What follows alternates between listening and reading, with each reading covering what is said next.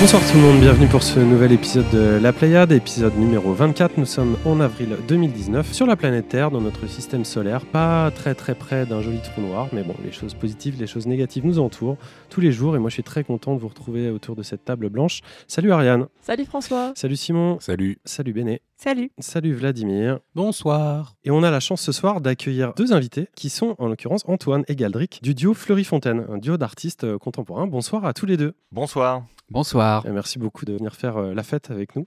Euh, merci à vous. On va s'éclater justement parce qu'on est bien chaud là tous ensemble.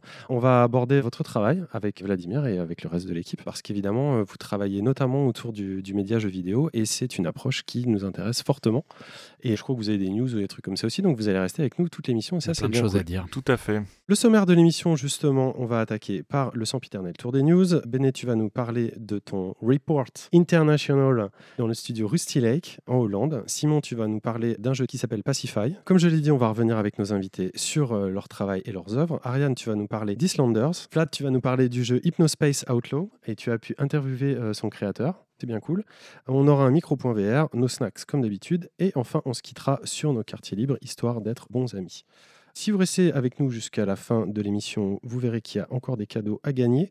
J'en profite pour remercier tous nos auditeurs euh, francophones euh, en Belgique, en Afrique, au Québec, au Luxembourg et ailleurs, parce qu'on les remercie jamais. Et euh, en même temps, c'est super, c'est super intéressant. D'ailleurs, je me demande si on nous écoute depuis, depuis des prisons. Je me suis demandé ça avant-hier.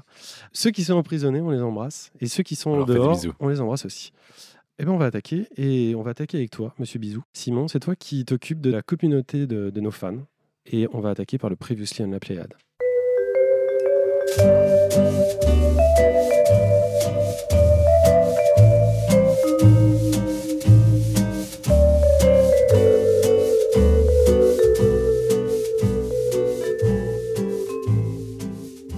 Mes amis, l'heure est grave. Après 23 épisodes et presque autant de points VR, la vérité éclate au grand jour. La chronique préférée de François est écoutée. Mieux, elle a converti un nouveau fidèle. C'est donc sur le vigoureux site lapléiade.fr que Marinade nous écrit ces mots étranges. Je voulais juste dire qu'après avoir écouté toutes vos émissions, j'ai enfin testé la VR pour la première fois. L'immersion est finalement bonne malgré la résolution, les perspectives et l'effet de profondeur est vraiment génial. J'ai toujours été un peu sceptique sur la techno, d'où l'essai tardif, mais j'écoute avec intérêt votre point sur les réalités mixtes en attendant de nouvelles innovations. Il termine sur une note d'espoir en disant que il comprend maintenant qu'on puisse espérer de vraies bonnes choses sur la VR. François ému ou c'est quand même beau Bah non, moi je trouve ça, je trouve ça, je trouve ça chouette, je trouve C'est- ça normal. C'est bien si Ah, on normal, con- non, si c'est on pas normal, convertit- c'est bah, quand si même, on euh, convertit des gens, la liste des jeux, euh, des jeux en réalité virtuelle qui sont intéressants, on ne cesse de s'allonger. Non mais je trouve ça... Moi j'étais ému. Et à part ça. tous les gens autour de cette table, tout le monde est intéressé par la VR. D'accord, il n'y a que nous en fait. D'ailleurs, je me souviens pas avoir entendu point VR pendant le sommaire de l'émission. Si, si, micro. micro.vr. Ah, micro.vr, Ah, pardon. micro.vr. En hommage à toi, Marine. Un vœu pieux. De son côté, Josica Josette revient sur Baba Is You en tant que jeu pour apprendre le code. Elle nous dit C'est drôle que Bénédicte parle de Baba Is You comme une initiation potentielle à la programmation, car j'y pensais également dans le cadre de mon travail. J'initie déjà des enfants au code avec le génial Health Walker, dispo sur itch.io et sélectionné par Mark Brown, et je songe enchaîner avec Baba Is You. On rappelle que l'apprentissage du code est en passe de devenir, peut-être un jour, une matière de classe élémentaire. Obligatoire, ouais. Ouais, obligatoire, bah, c'est toujours pas le cas, je suis allé voir sur internet. Ils, ont du mal à faire passer le- la chose parce qu'il y a beaucoup de gens qui trouvent que c'est abrutissant pour les enfants. Bref, on ne fera pas, de débat débat. maintenant. Il conclut avec des mots d'amour toujours dirigés vers la même personne. Je le cite, la merveilleuse Bénédicte qui conseille Mona Cholet, c'est le combo du love, Baba is you et Baba is love. On va finir par être jaloux. Mais moi, je vous aime tous, petits auditeurs. Très petit. Donc les C'est un peu grands. réducteur. Même dans les prisons. Même ceux dans les prisons. Bah. Surtout ceux dans les prisons. C'est tout, Simon? C'était pas mal quand même, c'est mieux que la dernière fois. Ouais, c'est oui. c'est bien, c'est bien. Eh bien, n'hésitez pas, hein, surtout, euh, de nous laisser des messages, des commentaires négatifs, si vous le souhaitez, mais toujours constructifs, sur nos réseaux sociaux. C'est pas ce qui manque. hein. Vous avez le droit à Facebook, à Twitter et aux photos de café et restaurants sur Instagram, si ça vous intéresse. En tout cas, on les lira à l'antenne. Ah, mais il y a aussi sur notre site www.lapléiade.fr. Le vigoureux. On va enchaîner avec notre tour des news.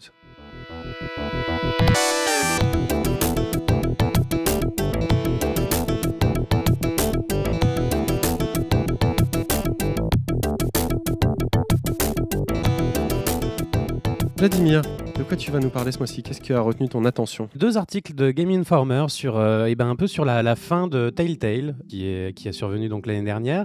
Donc on a eu un premier article sur Game Informer qui nous racontait un peu les, derniers moments du, studio et notamment euh, cette dernière réunion qui a été convoquée une heure et demie euh, avant, avant que la réunion ait lieu et où où les employés ont découvert complètement effarés qu'ils étaient tous licenciés, à l'exception de 25 d'entre eux. Je rappelle juste que Telltale était le studio qui avait développé euh, The Walking Dead, hein, juste pour les gens qui ne savent pas de quoi on parle. Euh, oui, et puis Minecraft, Story Mode, euh, Game of Thrones. Après, Wolf après- Among Us. The Wolf Among Us, absolument, et qu'un 2 était prévu euh, à l'origine. Et euh, dans la même lignée, un deuxième article qui est une interview de Kevin Brunner, un des cofondateurs de Telltale, qui explique tout benoîtement que, euh, eh bah oui, il faisait des semaines de 80 heures en permanence et qu'en fait c'est normal et que c'est comme ça, et puis qu'il pouvait pas faire autrement d'ailleurs, parce que vous comprenez, c'est difficile quand même de développer des jeux vidéo Qui se vendent des millions d'exemplaires. qui se vendent des millions d'exemplaires et puis que bon voilà hein, on n'a pas le temps donc euh, il faut bien qu'on fasse ça. Et puis que d'ailleurs c'est euh, comme ça qu'on apprend hein, finalement. Je crois même qu'il parle de trial by euh, fire. Donc vous voyez un peu le un peu le J'ai pas compris. genre, c'est c'est l'épreuve du feu quoi. Ah, donc tu vois si un peu genre si tu survis à ça finalement c'est que c'est que t'es bon et que tu survivras à tout. Et en crachant un petit peu sur les anciens employés qui ont quitté Telltale au passage pour aller faire Firewatch et Oxenfree. Enfin voilà un bonhomme tout à fait sympathique qui, qui trouve qui visiblement n'a pas exactement compris ce qui s'était passé quand même l'année dernière autour de son, de son ancien studio. Mais bon, voilà, je vous incite à aller lire, c'est en anglais, euh, ces deux articles sur Game Informer, c'est quand même hyper intéressant et même si c'est un peu euh, déprimant. Le point levé. Bénédicte. Oui, alors moi je vais vous parler de quelque chose d'un peu transmédia, quand le livre devient jeu vidéo. C'est le nom d'un rendez-vous qui aura lieu au Salon du Livre de Genève. En fait, euh, il y aura plusieurs romanciers qui vont présenter leur pitch à des développeurs afin de créer des jeux vidéo autour de leurs romans. Alors souvent, c'est plutôt euh, la méthode inverse.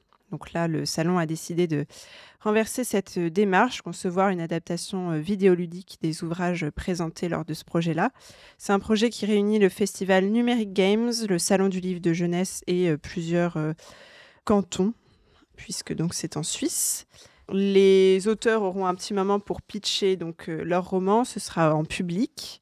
Et c'est vraiment voulu comme une connexion entre professionnels et grand public pour attirer donc à la fois de nouveaux publics vers le livre via le jeu vidéo et attirer de nouveaux publics vers le jeu via le livre. Donc une démarche assez intéressante qui sera accompagnée d'un dossier pédagogique mis au point par le, par le festival. Et l'équipe du festival aborde un point assez intéressant que je sais que nous avons discuté hors antenne.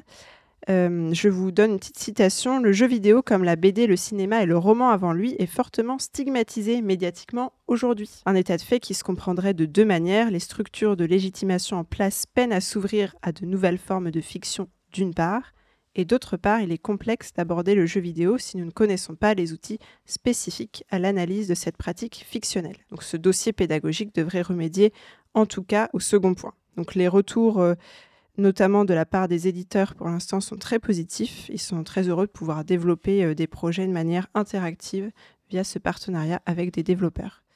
Je vous donne peut-être les dates si oui, je les ça, peut, retrouve. ça peut être utile quand même. C'est euh, le samedi 4 mai 2019 C'est bientôt. entre 13 et 15 heures, c'est très précis. J'ai une petite question. Est-ce que vous, C'est à midi. est-ce que que vous c'est pas en mars. est-ce que est-ce que vous savez quel est le premier jeu vidéo qui a été adapté d'un livre? Non, mais tu viens de le dire. Ah Dune. Ça, je veux le dire. C'est comme une espèce de petit quiz comme c'est. On fait jamais de quiz Ah. dans cette émission. Est-ce que c'est Dune? Non, Les passagers du vin. vous savez pas? Ariane? Non, pas du tout. Et ou de quelle année? À votre Euh, avis le Seigneur des Anneaux. Ah, on se rapproche. Le Seigneur des Anneaux- le Seigneur des Le Anneaux, c'est Hobbit. le deuxième. Ah, Ah, Oui, là, Ah. non, C'était c'est Bilbo, Bilbo the Hobbit pour le jeu, euh, pour le jeu Hobbit en, en 82. Mais il y en a eu un avant. C'était Space War.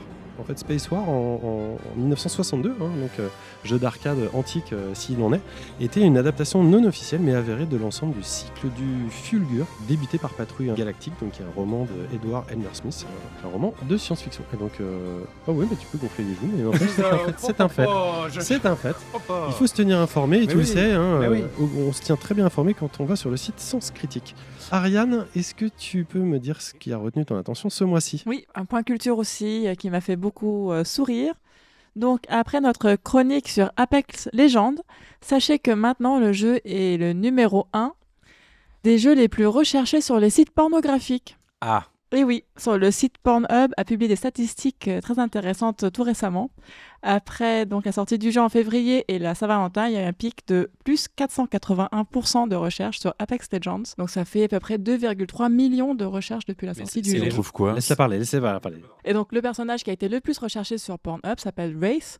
Et ensuite c'était Lifeline. Donc je ne joue pas à Apex Legends, mais Je viens de comprendre ce que ça voulait dire, d'accord. voilà. Et donc disais, il, mais- ouais, bref. il détrône donc Resident Evil et Metro Exodus qui sont aussi très haut dans la liste Mais du coup, est-ce qu'il y a, recherches. est-ce qu'il y a des, des résultats? Est-ce qu'il y a des occurrences? C'est-à-dire les occurrences. Bah, Est-ce qu'il y a des films pornographiques sur le sujet d'Apex Legends. Alors je pense qu'il y a énormément de détournements, tout à fait. Euh, Déjà. Moi, je ne suis pas allé regarder, mais je t'invite à aller voir et faire un aller- sujet grave, le, mois, aller le mois voir. prochain sur euh, C'est quoi le site, euh, Apex. tu disais? Pornhub. Ah ouais, c'est. c'est- c'est- c'est- 2,3 millions quand C'est même de saisissant hein, comme, euh, comme news. en deux mois. Le problème, c'est que ce qui me déçoit un peu, c'est que tu pas été voir pour nous ramener, Ah oui, pour c'est nous ramener des preuves. Je vois qu'il y a plus d'interactions que sur les adaptations littéraires, mais d'accord. Ah, il a fait un quiz Arrête Ah oui, c'est vrai. Simon, est-ce que tu peux relever un peu la barre, s'il te plaît? Euh, Pas du tout. Euh, moi, ce mois-ci, je vais vous parler de Jenny Leclou. Ah, Oh non Parce que j'adore dire le clou. J'adore dire le clou à un micro. C'est comme ça.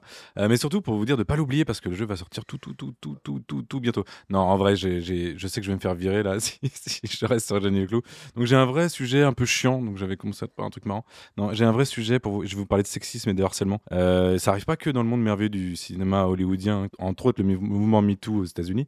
Récemment, on a chez Microsoft euh, bah, des langues qui sont un peu déliées pour euh, mettre à jour une situation euh, clairement insupportable pour de nombreux employés. Alors, je dis nombreux employés, mais il n'y a pas que des femmes, hein, il y a aussi des hommes qui se font stigmatiser dans ces cas-là, victimes forcément de discrimination. C'est à partir d'un premier témoignage isolé le 20 mars dernier que de nombreuses euh, employés, encore une fois je au féminin, de la branche Xbox, c'est pour ça que je fais un lien avec le jeu vidéo, ont rapporté leur expérience dénonçant le sexisme et le harcèlement sexuel vécu dans le cadre de leur activité professionnelle. Euh, les RH et la direction qui avaient ignoré assez salement euh, les témoignages jusqu'ici ont enfin pris l'affaire au sérieux et annoncent mener une enquête à l'échelle de toute la boîte. On parle quand même de Microsoft. hein. Et aujourd'hui, il faut réaliser que ces discriminations, ils existent absolument partout dans le monde professionnel. Je ne vous parlerai pas de mon monde professionnel dans lequel j'ai un, euh, un combat permanent sur ce sujet. Et je pense qu'en parler peut faire vraiment changer les mœurs et inciter la vigilance, car tout le monde est concerné. Voilà, c'était mon ma petite virgule sur ce sujet que je trouve euh, abominable parce que c'est partout, c'est c'est tout le temps. Peut-être pas dans, dans ce podcast. Vous vous sentez euh, Je ne saurais dire. C'est vachard.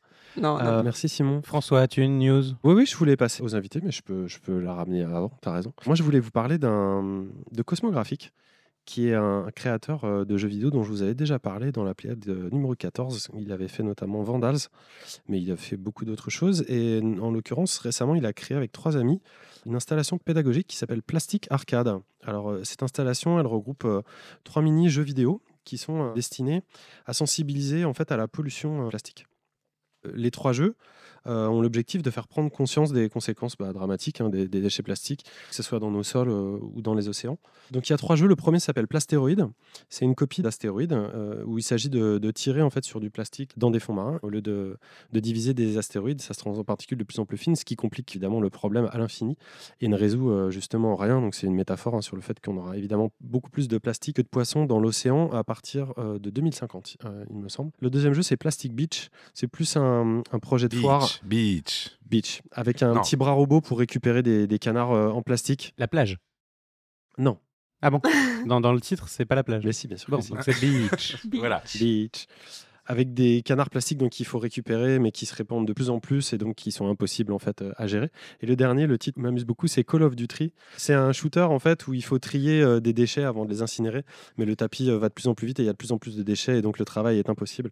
Ce qui est intéressant, c'est que le- il y a une mini borne d'arcade qui a été créée avec le projet et qui sert de collecteur de déchets. Et du coup, avec un capteur, il faut déposer un déchet plastique dans la petite borne d'arcade pour pouvoir remettre des crédits et pour pouvoir jouer euh, Bref, euh, je ne m'étends pas euh, plus sur le sujet. Moi, j'ai trouvé que c'était quand même euh, super cool de se penser sur ce genre de truc. Le fait que le, Cosmographique a vraiment envie de répandre une idée selon laquelle on pourrait rejoindre un peu de sobriété pour jouer avec des choses et peut-être être un peu moins à la course à la technologie systématique, technologie qui, qui, si elle est attirante et sexy, est aussi très énergivore et qu'on peut avoir des choses tout aussi fun avec des trucs en carton et du bois. En tout cas, c'est un- une démarche qui est, qui est audible et vous retrouverez le lien sur sur notre site si vous voulez en savoir plus, parce que je ne sais pas encore où on peut euh, voir cette expo à l'heure actuelle. Mais je vous engage à essayer de vous tenir au courant. On va enchaîner sur Antoine et Gadric. Vous avez une news à, à nous partager? Alors oui, c'est la quatrième victoire de Maru, qui est un joueur de StarCraft 2 euh, Voilà du, coréen. voilà du vrai jeu vidéo, parce que Voilà. tout à l'heure on parle de- d'harcèlement, de, de bouquins et tout, mais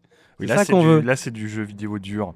Donc, qui a gagné sa quatrième GSL, qui est une des compétitions les plus importantes de StarCraft 2 euh, au monde, où il y a les meilleurs joueurs du monde qui se rencontrent, et Maru étant une légende aujourd'hui, après avoir gagné sa quatrième euh, d'affilée.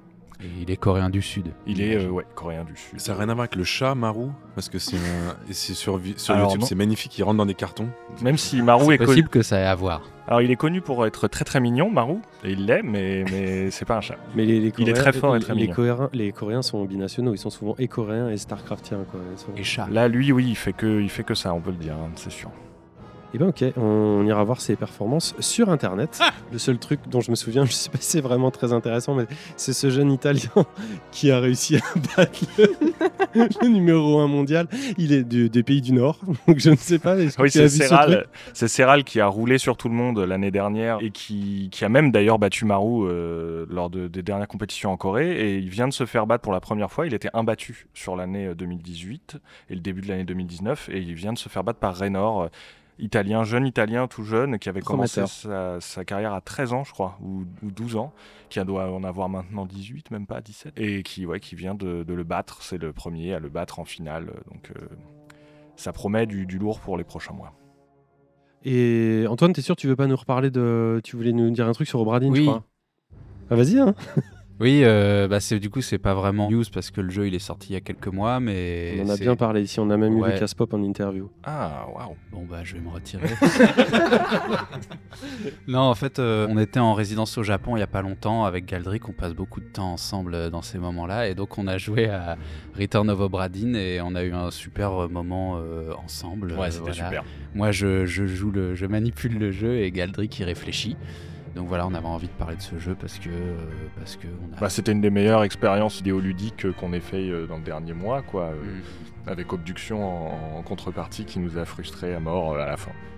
Ok, et ben nous aussi on l'a adoré, on l'a défendu et on va continuer à, à le défendre. De toute façon, on adore ce que fait euh, Lucas Pop, on n'est pas les seuls, hein, mais, euh, mais c'est c'est vraiment du super bon travail. Oui, et aussi je voulais dire, désolé, mais euh, c'est aussi hyper euh, impressionnant parce qu'effectivement il est tout seul. Comme euh, avec Galdric, euh, nous on développe des jeux à deux, et ben c'est très impressionnant de voir quelqu'un qui sait faire tout ça, euh, la musique, euh, euh, la programmation, les graphismes, Le game euh, design. le game design surtout. Donc voilà, ouais, on est, on est d'autant plus sensible et impressionné par, euh, par ce jeu.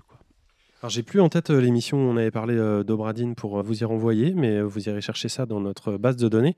Ceci étant, ça me permet de faire une petite transition sur un certain nombre de portages qui sont remontés à nos oreilles récemment.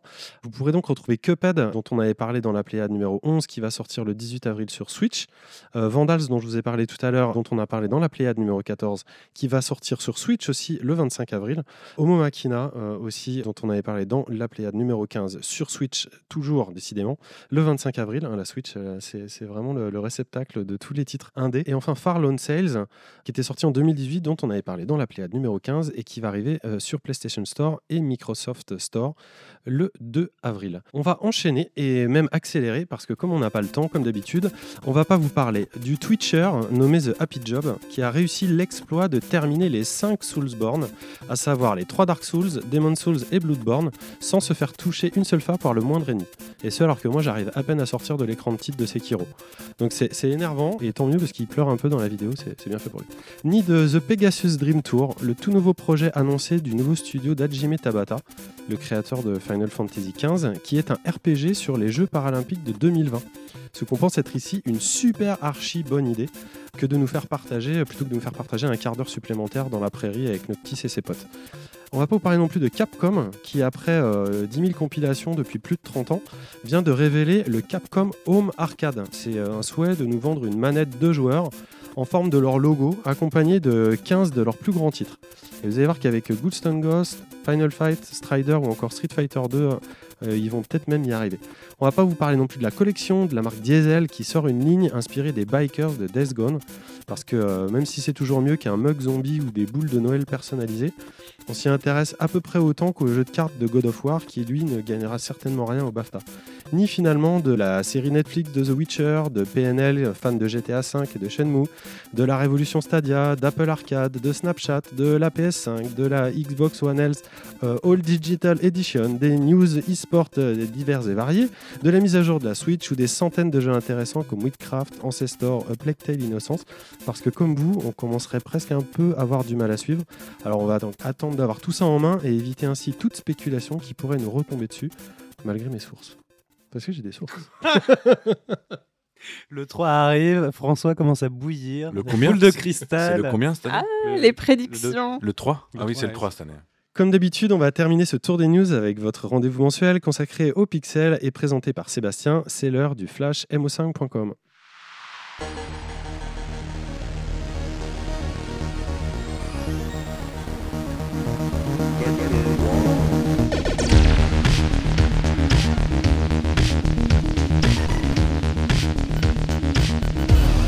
Bienvenue sur le flash mo5.com, votre rendez-vous mensuel sur l'actualité du rétro gaming et de la culture numérique. Sans plus attendre, on revient sur les 6 infos qu'il fallait retenir ce mois-ci. Pour commencer, nous allons parler du maître du chipset sonore de la Mega Drive, le compositeur Yuzo Koshiro. Venant d'être choisi pour composer la musique de l'interface de la Mega Drive Mini, dont je vous parlerai plus tard, il a donné une longue interview dans laquelle il revient sur sa carrière. La vidéo d'une durée d'1h25 dispose de sous-titres en anglais et est disponible notamment sur la news correspondante du mag de mo5.com. Il est toujours passionnant d'écouter un tel musicien parler de son métier. Et si on parlait maintenant de jeux classiques en streaming Dévoilé l'été dernier avec l'ambition de devenir le Netflix du rétro gaming, Endstream ne nous avait pas totalement conquis avec ses premiers jeux. Mais c'est précisément pour étoffer ce catalogue qu'a été lancée une campagne Kickstarter.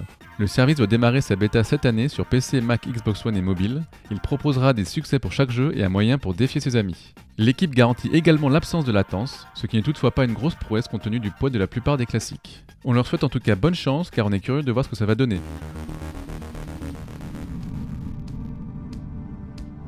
On continue avec une prouesse technique. Shoot 'em up emblématique de la Super Nintendo, Axelet est resté dans les mémoires pour son alternance entre des niveaux en scrolling horizontal classique et des séquences en scrolling vertical donnant l'impression que le décor tourne autour d'un tube.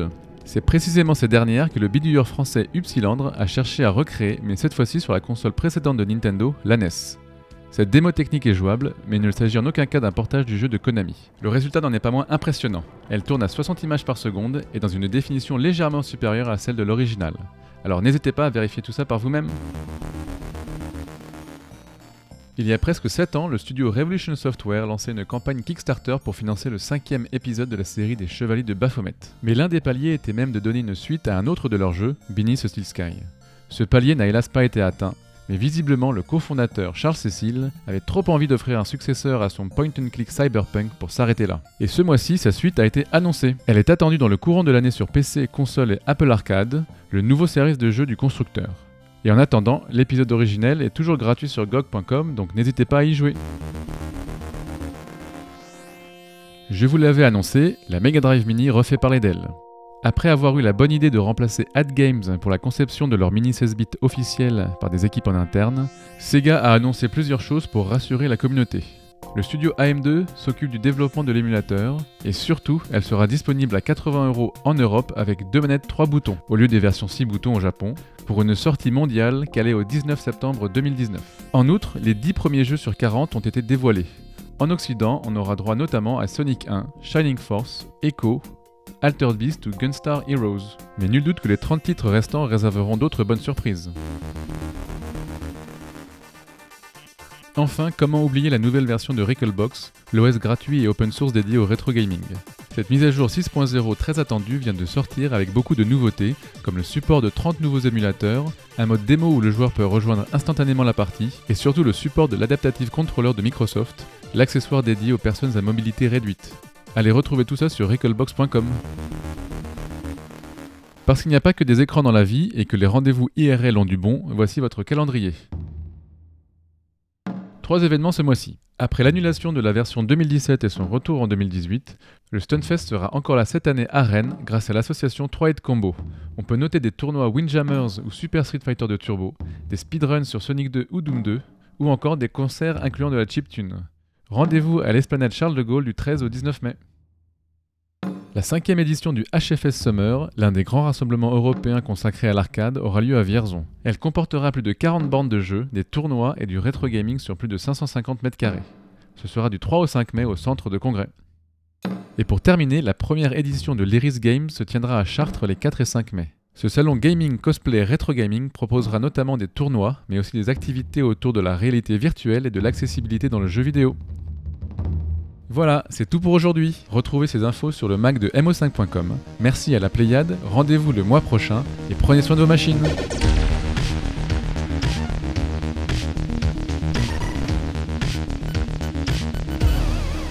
Merci Sébastien, comme chaque mois, nous vous invitons à aller voir euh, toutes ces news de façon beaucoup plus détaillée sur le super Mac de mo5.com et nous retrouverons ce flash le mois prochain pour que vous ne manquiez rien de l'essentiel de l'actu autour du pixel, qu'elle soit néo, classique ou rétro.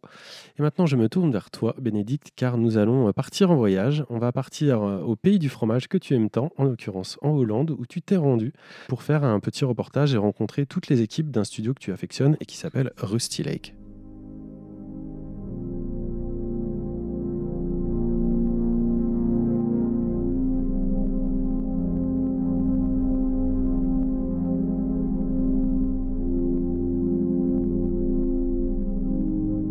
Tout à fait. Et avant de faire un voyage géographique, je vous propose un voyage temporel. Il y a presque 30 ans, le 8 avril 1990, sortait sur les écrans de télévision américains le premier épisode d'une série depuis devenue culte, Twin Peaks. Deux saisons d'une atmosphère pesante, de rebondissements parfois absurdes, de scènes cauchemardesques gravées dans les esprits des spectateurs – puis une troisième saison en 2017, comme nous le promettait la défunte Laura Palmer. Rendez-vous dans 25 ans. Le bizarre et le glauque, toujours fidèles au poste. I have no idea where this will lead us, but I have a.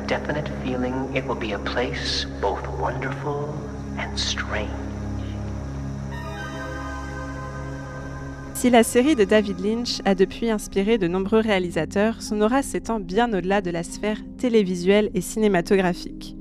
Et s'est notamment insinué entre les canaux d'Amsterdam jusque dans les esprits de Robin Rass et Martin Lois, deux jeunes développeurs néerlandais que nous avons eu la chance de rencontrer dans leurs locaux pour une interview autour de l'univers de jeux vidéo qu'ils ont créé, Rusty Lake. Quelques mots de présentation de la part de Robin Rass lui-même. Uh, Je suis Robin Rass, co-créateur de Rusty Lake, un univers comprenant 13 jeux désormais. Uh, Je travaille avec Martin Lewis, également co-créateur de Rusty Lake, mais il est plus le programmeur et artiste. De mon côté, je produis, gère le marketing et la communauté. Uh, et nous décidons ensemble des histoires et énigmes de jeux Rusty Lake. Nous faisons cela depuis trois ans et demi maintenant et nous continuons d'étendre l'univers Rusty Lake. Avant cela, Martin et moi, nous avions travaillé sur beaucoup de jeux Flash, basés sur l'actualité principalement. Uh, nous avions réalisé un jeu sur Edward Snowden, qui dérobe des fichiers au siège de la NSA, uh, ainsi qu'un jeu sur le Prince Harry s'échappant nu d'un hôtel de Las Vegas. Tous ces jeux étaient assez populaires sur Internet. Mais au bout d'un moment, on s'est dit que nous voulions faire quelque chose de différent, quelque chose de plus abouti. Nous étions assez fans de jeux d'aventure, donc nous nous sommes dit pourquoi pas essayer ça? Martin a réalisé ce petit jeu d'énigmes et nous avons réalisé que nous pouvions créer tout un univers autour de cela. Voilà comment cela a commencé réellement. Des fesses du prince Harry à Rusty Lake, il n'y avait donc qu'un pas. Mais tout ça ne vous dit pas ce qu'est vraiment l'univers Rusty Lake. J'avais déjà dans ce podcast chroniqué deux jeux du studio, Rusty Lake Paradise et Cube Escape Paradox. Le premier, situé sur une île isolée du fameux lake, un vrai lac donc, à l'aspect rougi et toxique comme la rouille, nous faisait découvrir les membres d'une étrange famille, frappée par une version intéressante des dix plaies d'Égypte. Le deuxième mettait en scène un personnage récurrent de l'univers Rusty Lake, le détective Dale Vandermeer. Rappelons ici que nos deux créateurs sont néerlandais. Suite à une blessure à la tête, il se réveillait dans une étrange pièce qui le menait tout droit aux rives de Rusty Lake et à de troublants indices sur l'enquête de sa vie, celle du meurtre d'une jeune femme nommée Laura Vanderboom, encore une fois néerlandais. Tous les éléments clés de Rusty Lake se trouvaient dans ces deux jeux. Le lieu, Rusty Lake, la famille principale, les Vanderboom, dont l'histoire est étroitement liée à celle du lac, d'autres personnages phares, détective, plusieurs animaux anthropomorphisés, de mystérieux cubes semblant refermer des souvenirs et d'effrayants fantômes noirs, des âmes corrompues. N'en jetez plus. Tout en point and click, les jeux invitent à découvrir des fragments de cette grande fresque du bizarre que ce soit par le petit bout de la lorgnette, un des jeux consiste seulement à pêcher dans le lac pendant 5 minutes, ou via un point de vue beaucoup plus large. Cubescape Seasons, par exemple, nous fait faire des bonds temporels de plusieurs dizaines d'années. La narration est volontairement décousue, angoissante, addictive. L'univers de Rusty Lake tout entier est un puzzle game, et chaque fois qu'on en assemble deux pièces, un frisson d'excitation et de peur mêlée nous envahit. Quelques mots supplémentaires de Robin Rass à ce sujet. Yeah, so Rusty Lake started out with two games, uh, Cube Escape Seasons and Cube Escape the Lake. Rusty Lake a débuté avec deux jeux, Cube Escape Seasons et Cube Escape the Lake. Les deux jeux sont des jeux d'énigmes assez basiques finalement, mais avec beaucoup d'atmosphère, de noirceur, de mystère, voire un peu glauque. Nous avons relié ces deux jeux avec un code secret. Si jamais vous le trouvez dans un des jeux, il pourra être utilisé dans Cube Escape the Lake pour débloquer une fin différente. En liant ces jeux, nous avons fait réaliser aux joueurs que tout cela faisait partie de quelque chose de plus grand. Nous avons ainsi commencé à semer beaucoup d'indices autour de Rusty Lake, avec notamment un site regroupant tous nos jeux et les Auréolans de mystère. Ces deux jeux ont connu un certain succès finalement, et nous avons donc commencé à en développer d'autres. Nous avons notamment réalisé Cube Escape Arles autour du fameux tableau de Van Gogh. Nous avons continué à développer ces jeux qui sont devenus très attendus.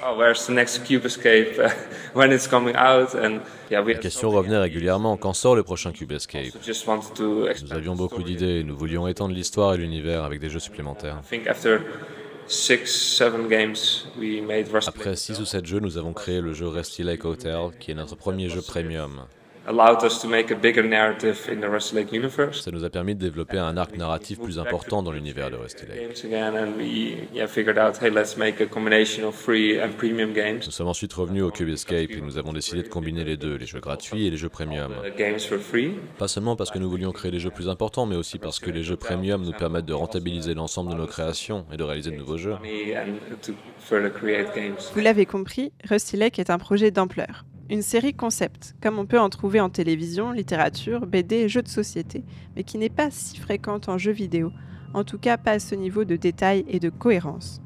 Réussir à instiller une telle atmosphère via des actions finalement très répétitives, planter, chasser, tricoter, dormir, pêcher, cuisiner, puiser, des graphismes 2D très simples, une musique de fond assez légère, c'est un coup de maître qui ne hisse peut-être pas encore Rusty Lake au rang d'œuvre culte comme peut l'être Twin Peaks dans son domaine, mais permet en tout cas d'en faire un objet narratif extraordinairement addictif. Je ne peux que vous encourager à expérimenter l'univers Rusty. Pour rappel, les jeux Cube Escape gratuits sont disponibles sur PC, Mac et mobile, et les jeux premium, mais pas très chers, sont disponibles sur PC et Mac. Pour terminer, quelques mots de Robin Rass, que nous remercions encore pour sa disponibilité pour cette interview, bientôt disponible dans son intégralité sur nos plateformes.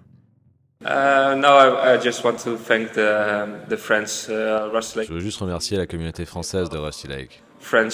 Nous avons beaucoup de fans français. C'est toujours un plaisir de leur parler uh, et de voir qu'ils jouent à nos jeux.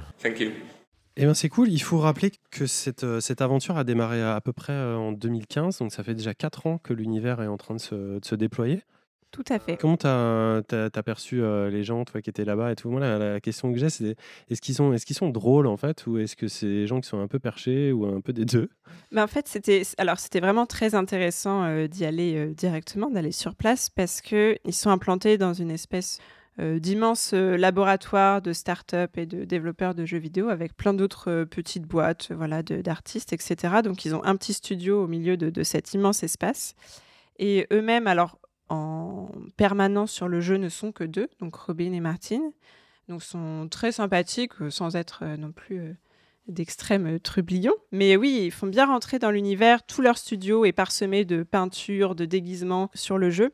Ce qu'il faut savoir, vous le découvrirez dans l'interview complète, mais Rusty Lake a une assez grosse communauté qui est très créative, euh, qui engendre beaucoup de fan arts. Donc euh, ça peuple un peu tout leur studio. Ils vivent vraiment Rusty Lake, ils mangent Rusty Lake. Euh, ils avaient aussi dans leur studio pas mal d'éléments des projets à venir, dont on parle aussi dans l'interview qui sont notamment un comic book très prochainement et un nouveau jeu euh, un peu différent qu'ils ont créé avec une deuxième structure qui s'appelle Second Maze. Est-ce que vous avez une, euh, un, regard particulier, euh, Antoine et Galdric, sur, ce, sur ce, genre de choses, dans le sens où ça a l'air d'être une espèce d'œuvre très protéiforme, assez tentaculaire? Ils se développent vraiment là-dedans ou ils se sentent un peu emprisonnés Du coup, est-ce qu'ils s'épanouissent vraiment à s'éclater, à trouver et rajouter des petits bouts à ce puzzle comme ça? Ou est-ce que tu sens déjà qu'ils ont envie d'explorer d'autres choses? C'est par rapport au fait d'imaginer, vous, une œuvre qui aurait duré, duré comme ça 4 ans et qui se développerait euh, peut-être avec des, des, spectateurs ou des gens, des liens qui se créent peut-être interactifs euh, Est-ce que c'est quelque chose que soit que vous envisageriez ou comment vous considérez ce genre de truc? Alors en fait, euh, bah, je pense que ça nous intéresserait vraiment de voir un petit peu comment ils ont fait et, quelles sont exactement leurs créations parce que on avait pensé à un moment à, produire des, jeux avec une sorte d'idée de, de, série comme ça, avec des jeux qui se répondent et qui marchent comme des épisodes. Et chapeau à eux parce que je pense que c'est assez difficile à, faire, à garder une cohérence euh, pour le spectateur. Je veux dire que les jeux vraiment euh, euh, marchent les uns avec les autres. Nous, c'est vrai qu'après, on a décidé plutôt de fonctionner avec des œuvres qui, si elles se répondent, c'est plutôt par des côtés formels et esthétiques, mais pas forcément au niveau du sens.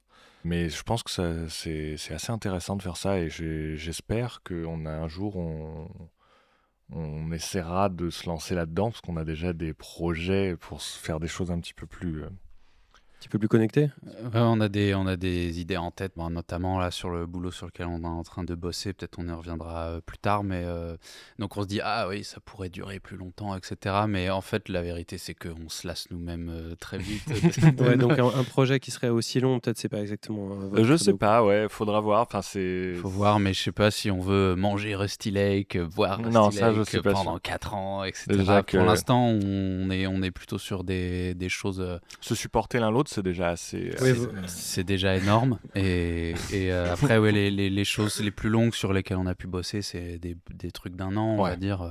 Mhm. Vos œuvres se répondent les, les, unes entre elles de façon différente. Bien sûr, oui. Voilà. Euh, et toi, Bénédicte, du coup, tu t'as ressenti que c'était un peu l'or précieux et quelque chose sur lesquels vraiment ils travaillent, ils avaient encore envie de, de s'investir pour explorer d'autres choses ou tu, tu penses qu'ils vont faire des choses différentes? Je te pose la question, c'est parce que je vois qu'ils font aussi des films. Alors, du coup, là, on s'éloigne un peu du jeu vidéo quand même. Rusty Lake donc, reste vraiment au, cœur de ce qu'ils ont envie de faire. Ils ont encore beaucoup d'idées pour le développer.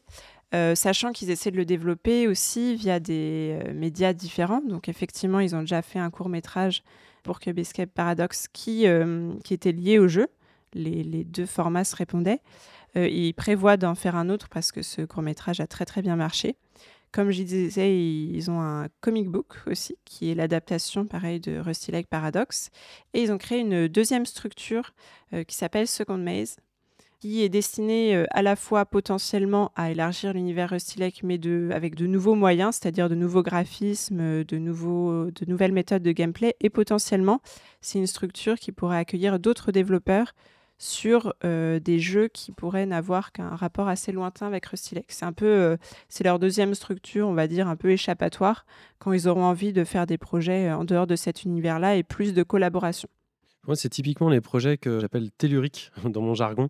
C'est-à-dire, c'est, c'est des projets extrêmement riches qui n'ont pas saisi le potentiel de tout, mais il suffirait d'un truc fait qui marche pour qu'on prenne vraiment conscience de toute, euh, la richesse qu'il y a. Donc, t'en, profites dès aujourd'hui, hein, mais je serais pas étonné qu'il y ait un truc comme ça qui, marche et qu'en fait, d'un coup, euh, tout le monde commence à parler de ça, quoi. Bah, je pense qu'à force de collaboration et de diversification, ça peut être ça justement qui, euh, qui balance l'univers Stylec à une hauteur encore plus importante, même si le, bouche à oreille et les critiques sont déjà assez bonnes euh, sur le sujet. Merci beaucoup à toi, en tout cas, Bénédicte, de t'être rendu euh, sur place. On a été euh, ravis de, de, de, cette possibilité, cette invitation. Bon, tu as été quand même passé tes vacances là-bas, il faut, faut Oui, et, et, manger du gouda. Et, et, et, à tes frais. Hein. on n'a pas, on pas eu de paquet de Doritos particulièrement. Euh, Le mais gouda est bon là-bas Mais c'était super cool. Si seulement on pouvait s'en foutait en fait de ce que je dis. on peut partir, bon, ça part sur le fromage. On essaiera de faire euh, d'autres reportages comme ça, euh, que ça soit en Europe ou euh, si il n'y a pas des studios genre à Papete ou des trucs comme ça? Moi, j'irais bien. On va enchaîner avec toi, Simon. Tu me regardes avec des grands yeux un petit peu perdus. Et pourtant, tu vas nous parler d'un jeu euh, qui est un jeu très intéressant et qui porte le doux nom de Pacify.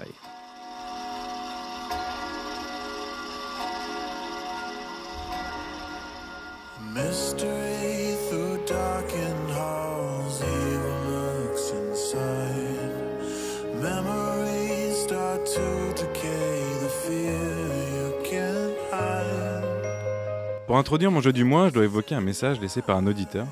Il disait être frustré que Devotion, le jeu taïwanais dont je parlais le mois dernier, ne soit plus disponible du fait de sa disparition des plateformes de vente en démat. Ça m'a motivé en fait à continuer dans le genre puisque c'est la raison pour laquelle j'ai cherché un autre walking simulator d'horreur que vous pourrez jouer cette fois sans craindre la censure chinoise. Ceux qui ont écouté le dernier épisode comprendront ce que je vous dis. Je suis rapidement tombé sur Pacify, du développeur autodidacte Sean Hitchcock, le bien nommé. tu rigoles, mais oui, c'est, il fait des jeux tout seul, tu vois, il, il fait la musique, il fait tout. Donc ça va sûrement vous intéresser.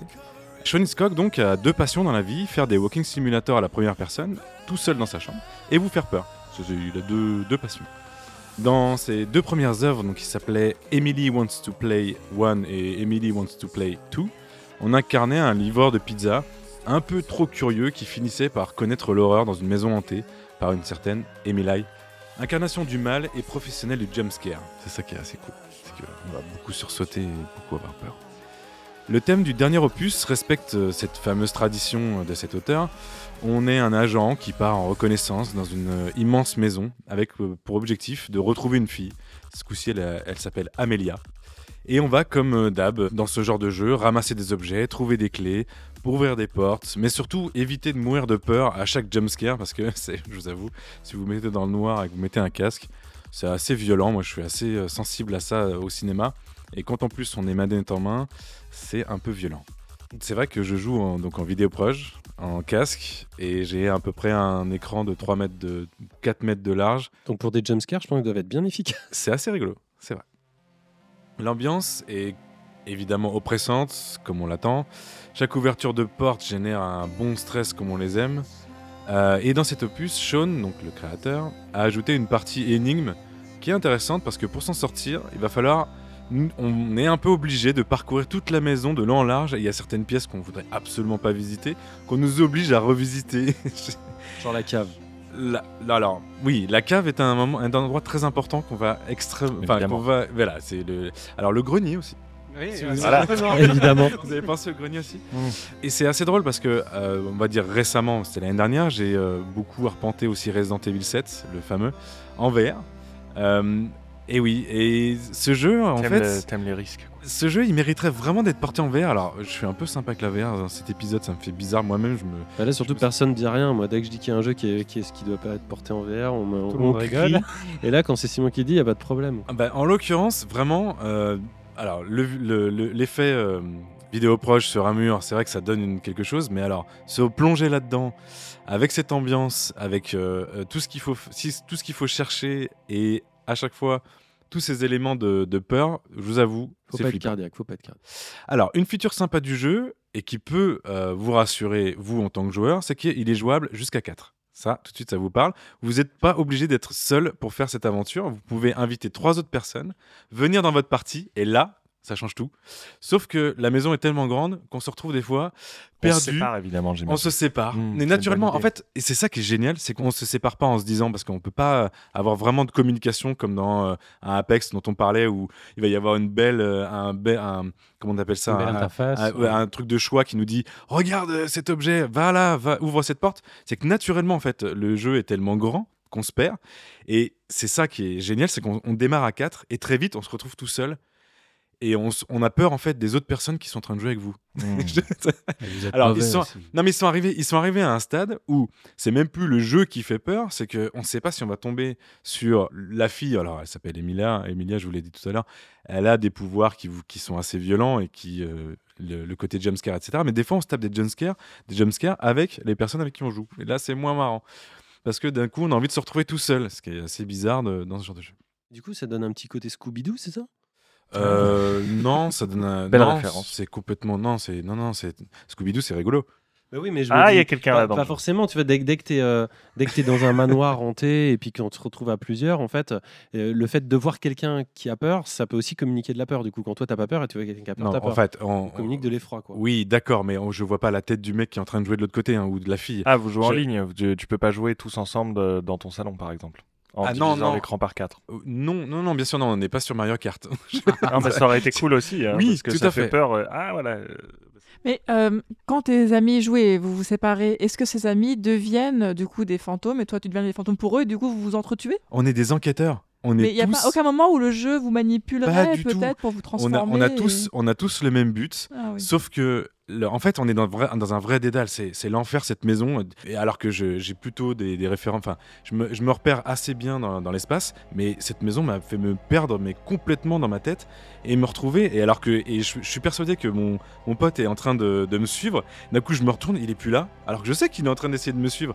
Et là, je me retrouve seul et c'est plus lui qui apparaît, c'est quelque chose d'autre. Enfin, c'est l'enfer. Donc, il n'y a pas de Je- chat vocal Non, il n'y a aucun chat Ah oui, vocal. Ils ont fait en sorte que tu ne puisses pas communiquer à part avec une lampe torche que tu peux allumer et éteindre. Et quand tu dois, quand tu dois dire quelque chose à ton pote, Tu tu, allumes, tu clignotes. Tu fais du morse. Clac, clac, clac, clac, clac. Mais du, du coup, il n'y a pas de pas, il n'y a pas dans- ton, ton copain, le personnage du copain qui va crier dans un étage euh, ou quelque chose, euh, une femme égorgée ou... Non, tu T'entends entends. pas du tout tes non. copains. Et les bruitages. Et, Une femme égorgée, et un les- bras qui pend. Oui, bah, non, mais. euh, Mon bon, quotidien. ça- voilà, ton quotidien. Non, en fait, ce qui est, ce qui est assez euh, sympa aussi, c'est qu'en fait, toute la maison parle. Enfin, tout, tout, tout est en bruitage dans toute la maison et c'est euh, c'est bon bah, tout est fait pour vous faire flipper quoi enfin vous comprenez bien Euh, et, et voilà et j'ai joué à 4 et même à 4 on arrive à se perdre et à, et à se retrouver tout seul et à se dire bah et en fait tu peux mourir dans ce jeu c'est à dire que tu peux, tu peux démarrer à 4 et finir à 1 à essayer de finir le jeu alors ce que j'ai pas précisé c'est que c'est pas c'est pas des parties très longues ça- c'est limite du die and retry hein, parce que on peut mourir assez vite si on fait en fait si tu laisses ton si tu fais rien dans le jeu très vite tu vas mourir tu vas devoir redémarrer de zéro la- l'aventure. Tu, me- tu meurs comment en fait? Tu meurs dans Tu des meurs de pièges peur, dans toujours, quelque c'est ça? chose? Si je vous dis comment on meurt c'est Tu un spoil, spoil d'accord, voilà. ok. donc euh, je vous dirai pas comment on meurt mais il y a un côté die and retry où bah, à un moment donné ta partie va se finir et tu vas devoir recommencer. Et sauf que il y a un moment donné ça devient un challenge quand même de finir ce jeu qui si tu y vas en ligne droite dure un quart d'heure 20 minutes. Sauf qu'il y a tellement de choses à faire et c'est tellement enfin voilà je vous avoue, euh, j'ai réussi à finir le jeu non pas tout seul, non pas avec les mecs qui connaissaient pas le jeu comme moi, mais avec un mec qui connaissait le jeu. Et en fait, on, sur Steam, on se fait aider par des gens qui sont là pour vous guider jusqu'à la fin du jeu. Et c'est un peu comme de- des jeux un peu de coop qu'on peut, comme on peut voir. J'ai pas d'exemple forcément en tête, mais qui vont vous prendre et qui vont vous amener comme ça. Et en fait, vous allez euh, à un moment donné banaliser le truc qui vous faisait complètement peur et qui vous faisait complètement flipper, ça va devenir un truc banal. Et à la fin, ça devient limite, ça devient limite un speed game pour essayer de finir le jeu. Et c'est assez drôle. Enfin, vraiment, c'est une expérience assez incroyable. Le jeu coûtant à peine euh, une demi, voire un quart, voire un tiers de place de ciné, ça dépend si vous êtes étudiant. Et euh, bah, moi, j'ai énormément hâte de voir ce que l'auteur, donc je répète son nom parce qu'il mérite euh, qu'on le connaisse, Sean Hitchcock. C'est vrai qu'on parle souvent de jeux d'horreur, mais de cette qualité, euh, avec encore un mec tout seul euh, qui fait son truc dans son coin et qui. Il- tout n'est pas parfait, hein, je, je parle même pas des trucs négatifs parce qu'au final, euh, l'expérience que j'ai vécue est suffisamment. Euh, profonde, enfin m'a suffisamment euh, embarqué pour que je, je mette de côté tous les trucs que je vous dirais un peu négatifs. Il y a aucune interface, c'est ça qui est cool. Alors, les interfaces c'est vraiment épuré pour vous plonger là-dedans. La réalisation est très propre en tout cas. voilà, et c'est son troisième jeu, encore une fois. Ses deux premiers jeux, c'était beaucoup moins joli. hein. Il a commencé en 2015, là, il est sorti le mois dernier, donc en mars, ce jeu. Et euh, j'ai vraiment hâte de voir où va cette personne. Peut-être s'entourer avec d'autres personnes. Alors, je- T'as déjà gagné des parties? Je veux dire, qu'est-ce qui se passe pour ton, une. pour ton escouade quand t'as quand pas. fini euh, évidemment que je te dirai Vous pas. êtes champion en fait, c'est ça? Je ne te dirai Champions. surtout pas quelle est la fin de ce jeu. Ah si, je vous dirai qu'il y a une fin cachée. Voilà. Je vous ai tout dit. Mais écoute, c'est bien cool, ça nous fait plaisir. Un petit jeu d'horreur, c'est pas comme si on n'en avait pas tous les mois, hein, la Pléiade, hein, c'est c'est sûr. Euh, tu es de corvée de jeux choubi le mois prochain. Euh, merci beaucoup, Simon. On va enchaîner avec nos deux invités du jour, à savoir les Fleury Fontaine. C'est la séquence de l'invité.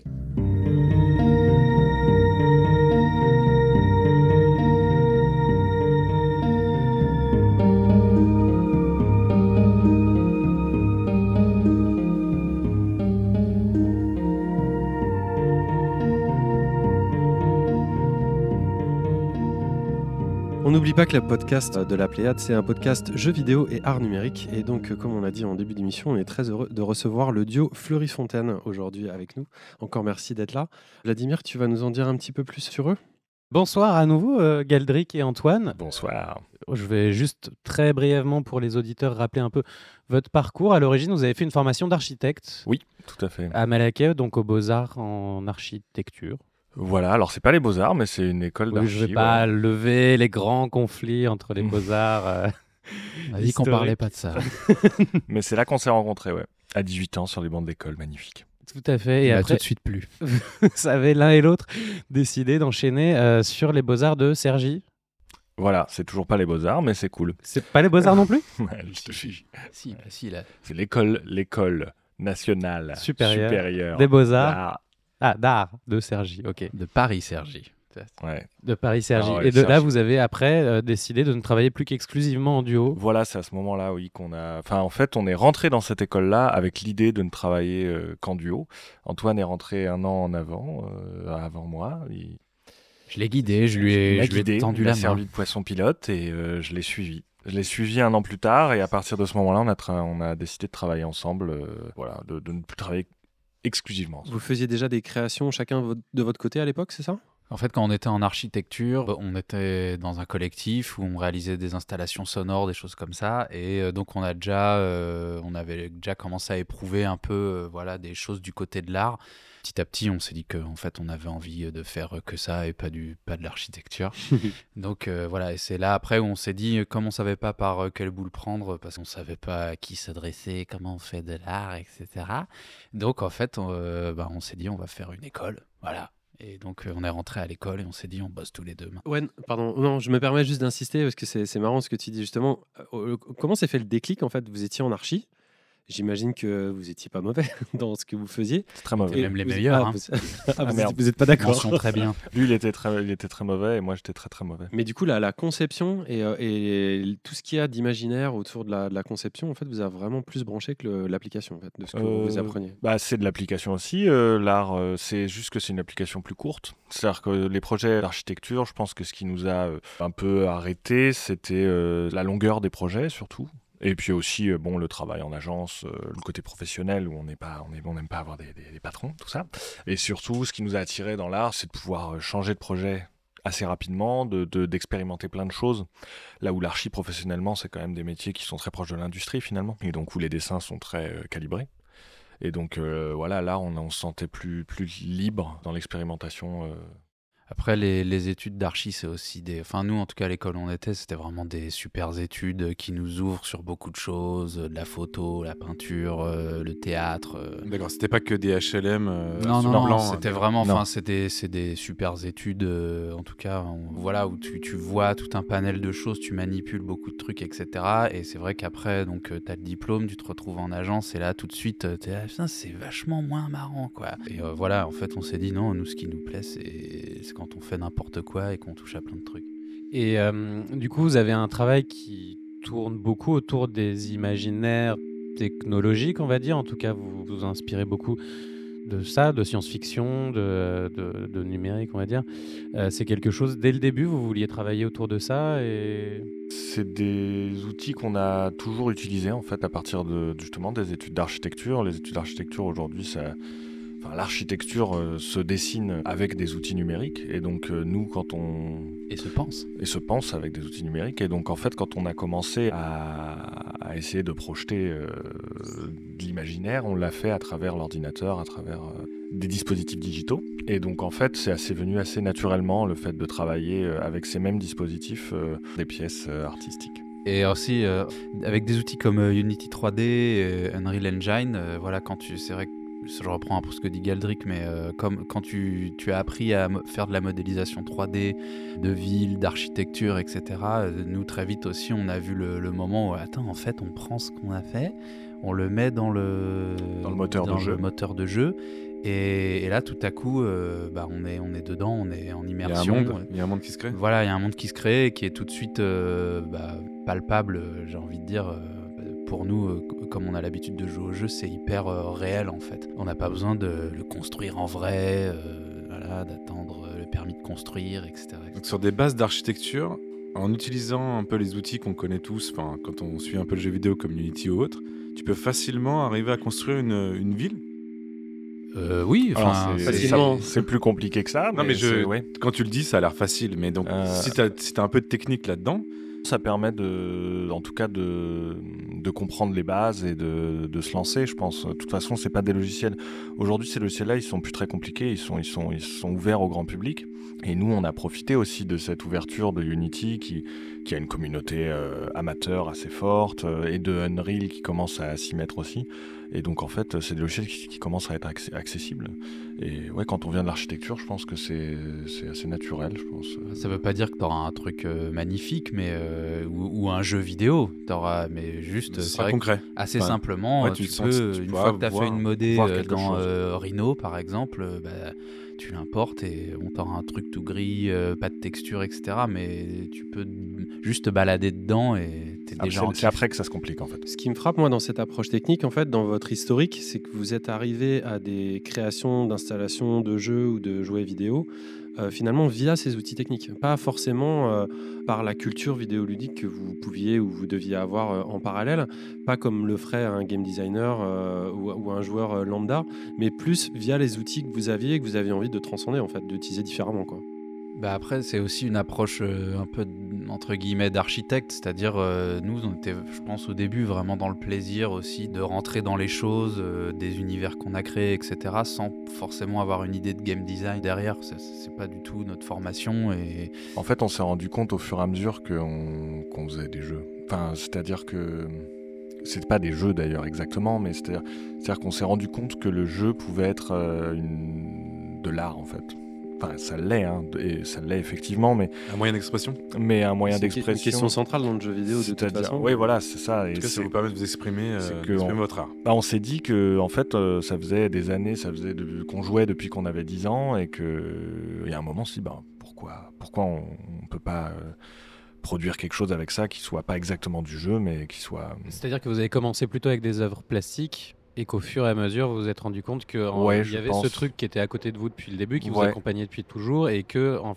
Peut-être la formation, peut-être le milieu, peut-être quelque chose a fait que vous n'aviez pas pensé jusque-là à vous en servir, mais qu'il y avait quelque chose à faire. Il y a quelque chose comme ça parce qu'en fait, au début, on a euh, les premières pièces numériques qu'on a fait, c'était plutôt avec euh, du code, euh, du JavaScript sur Internet, des choses comme ça. Et que en fait, finalement, notre formation d'architecte nous a servi un petit peu plus tard. Ça, on y est revenu, on est revenu à la 3D, on va dire, un petit peu plus tard. Ariane? Oui, je voulais revenir sur euh, le duo. En fait, est-ce que vous avez amené chacun euh, votre univers ou est-ce que vous êtes très fusionnel? Est-ce que vous avez certaines compétences euh, qui fonctionnent ensemble ou est-ce que vous faites tout ensemble en fait? Un peu des deux. On est fusionnel et complémentaire, c'est magnifique. Il y a plein de choses qu'on fait ensemble où on ne peut pas prendre de décision sans avoir concerté l'autre, je pense, mais aussi évidemment on a des compétences différentes sur certains logiciels, sur certains détails vraiment à la con de technique euh, et après mais tout ce qui est euh, oui on enfin on se répartit le boulot euh, voilà moi je fais ci toi tu fais ça etc mais mais sur ouais sur tout ce qui est artistique et sur les références et tout ça on essaie de partager le plus possible je pense. Vous étiez vraiment compatible de l'univers de point de vue euh, artistique ou, euh, ou message que on vous On s'est construit euh, ensemble en fait.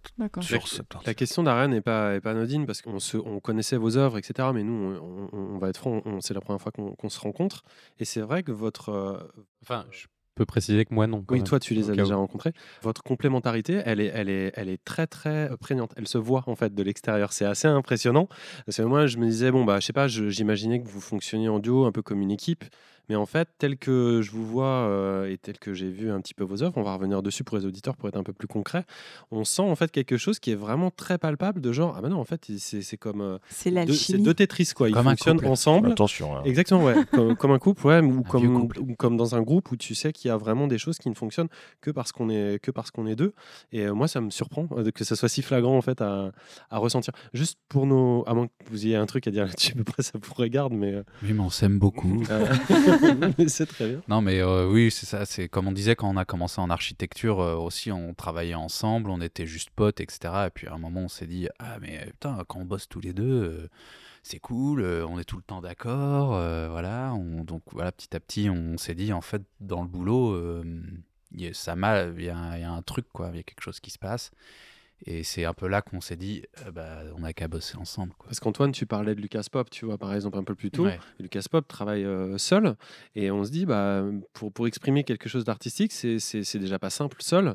Alors à deux, pour tomber toujours d'accord et être aussi euh, fusionnel dans le résultat, c'est un- c'est une complication qui paraît comme ça de l'extérieur plus supplémentaire, en fait. Après, on n'est pas toujours d'accord, mais on se fait confiance aussi. Sur Ouais. les- Non, mais c'est c'est super, super intéressant. Bah, c'est euh, à la fois un avantage, à la fois un défaut. euh, C'est-à-dire, euh, enfin, ça peut être aussi un problème. C'est voilà, il faut accepter qu'on est à deux, qu'on doit beaucoup communiquer, échanger sur ce qu'on veut faire, etc. Et, si on arrive à se mettre d'accord et si on s'entend, et ben en fait, ça se transforme en une force créatrice, je vais dire, en tout cas une force de frappe vraiment très puissante, quoi. Aujourd'hui, vous parlez. puissante. Ouais, moi, il y a un truc. Aujourd'hui, vous parlez d'œuvres, et en fait, c'est un truc qui me. Voilà, je me, je me pose des questions. Vous, vous, j'ai l'impression que vous créez des œuvres euh, donc artistiques, forcément. C'est quoi une œuvre aujourd'hui? Qu'est-ce que vous voulez créer euh, Parce que j'ai l'impression qu'il y a eu plusieurs étapes dans votre, euh, dans votre évolution, euh, en partant de quelque chose d'assez euh, technique, qui vient sûrement de vos études. Quand on parle de, d'architecture, on est plus sur de la technique, et vous êtes parti plus euh, dans des imaginaires, c'est un petit peu ce que tu disais tout à l'heure, Vlad. Euh, Aujourd'hui, quand vous créez une œuvre, vous créez quoi? Euh, Question le- qui tue. Qu'est-ce que l'art? Non, non, non, mais je- Euh, Vous avez une heure. Je sais pas parce que ça, ça change, euh, ça change à chaque fois en fait. Euh, J'ai l'impression que le point de départ, c'est surtout d'essayer des choses, d'expérimenter, de prendre des risques. Bon, des risques maîtrisés, mais des risques en tout cas dans, soit des risques techniques, mais aussi des risques dans, dans, dans ce qu'on essaye de dire, dans ce qu'on essaye de de- de- d'essayer ou de se, comment on essaye de se mettre en scène ou pas des fois. Et, euh, et donc je pense qu'à chaque, euh, à chaque œuvre, si on peut appeler œuvre, après c'est vrai que c'est un, c'est un peu un gros mot, mais ça, vous, ça vous dérange quand je dis œuvre? Non, non, non, euh, nous on l'utilise aussi euh, parce qu'on sait pas quoi dire d'autre, mais euh, c'est oui. Création Quand on a des artistes, à chaque fois, tu demandes ça. En fait, c'était genre, ça, ça vous dérange quand on dit exposer des Non, mais c'est c'est- c'est une vraie question. C'est euh, je. Non, non, nous ça, C'est ça des- on nous parle de création pas. en fait. On Ouais, crée voilà. des choses. C'est des- c'est chaque, chaque, chaque objet qu'on qu'on fait, hein, oui, euh, on espère que c'est un peu une œuvre, et donc du coup c'est c'est des travaux en tout cas qui, qui essayent à chaque fois de- de- d'être différents tout en se complétant, j'imagine. Pour être un peu plus euh, concret pour nos, nos auditeurs, on va, on va justement euh, décrire peut-être un petit peu plus les, Ouais. les œuvres que vous avez pu euh, produire. Ça sera, ça sera plus simple et d'essayer de voir comment justement il y a, il y a ce fluide qui s'organise euh, entre chacune d'entre elles. En tout cas, moi, c'est l'impression que ça m'a laissé. Vladimir, toi, tu voulais parler de la première euh, Bah, je pense laquelle? une, une des premières pièces, pour rester un peu dans le côté jeu vidéo, où vous assumez une esthétique de, de jeu vidéo sans que ce soit encore un jeu vidéo, c'est peut-être Loser Draw, Mhm. où vous euh, redessinez euh, des îles qui sont en instance de, qui sont revendiquées par, euh, par différents pays.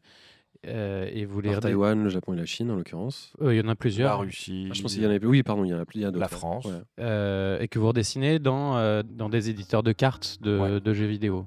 À chaque fois différent, ouais, tout à fait.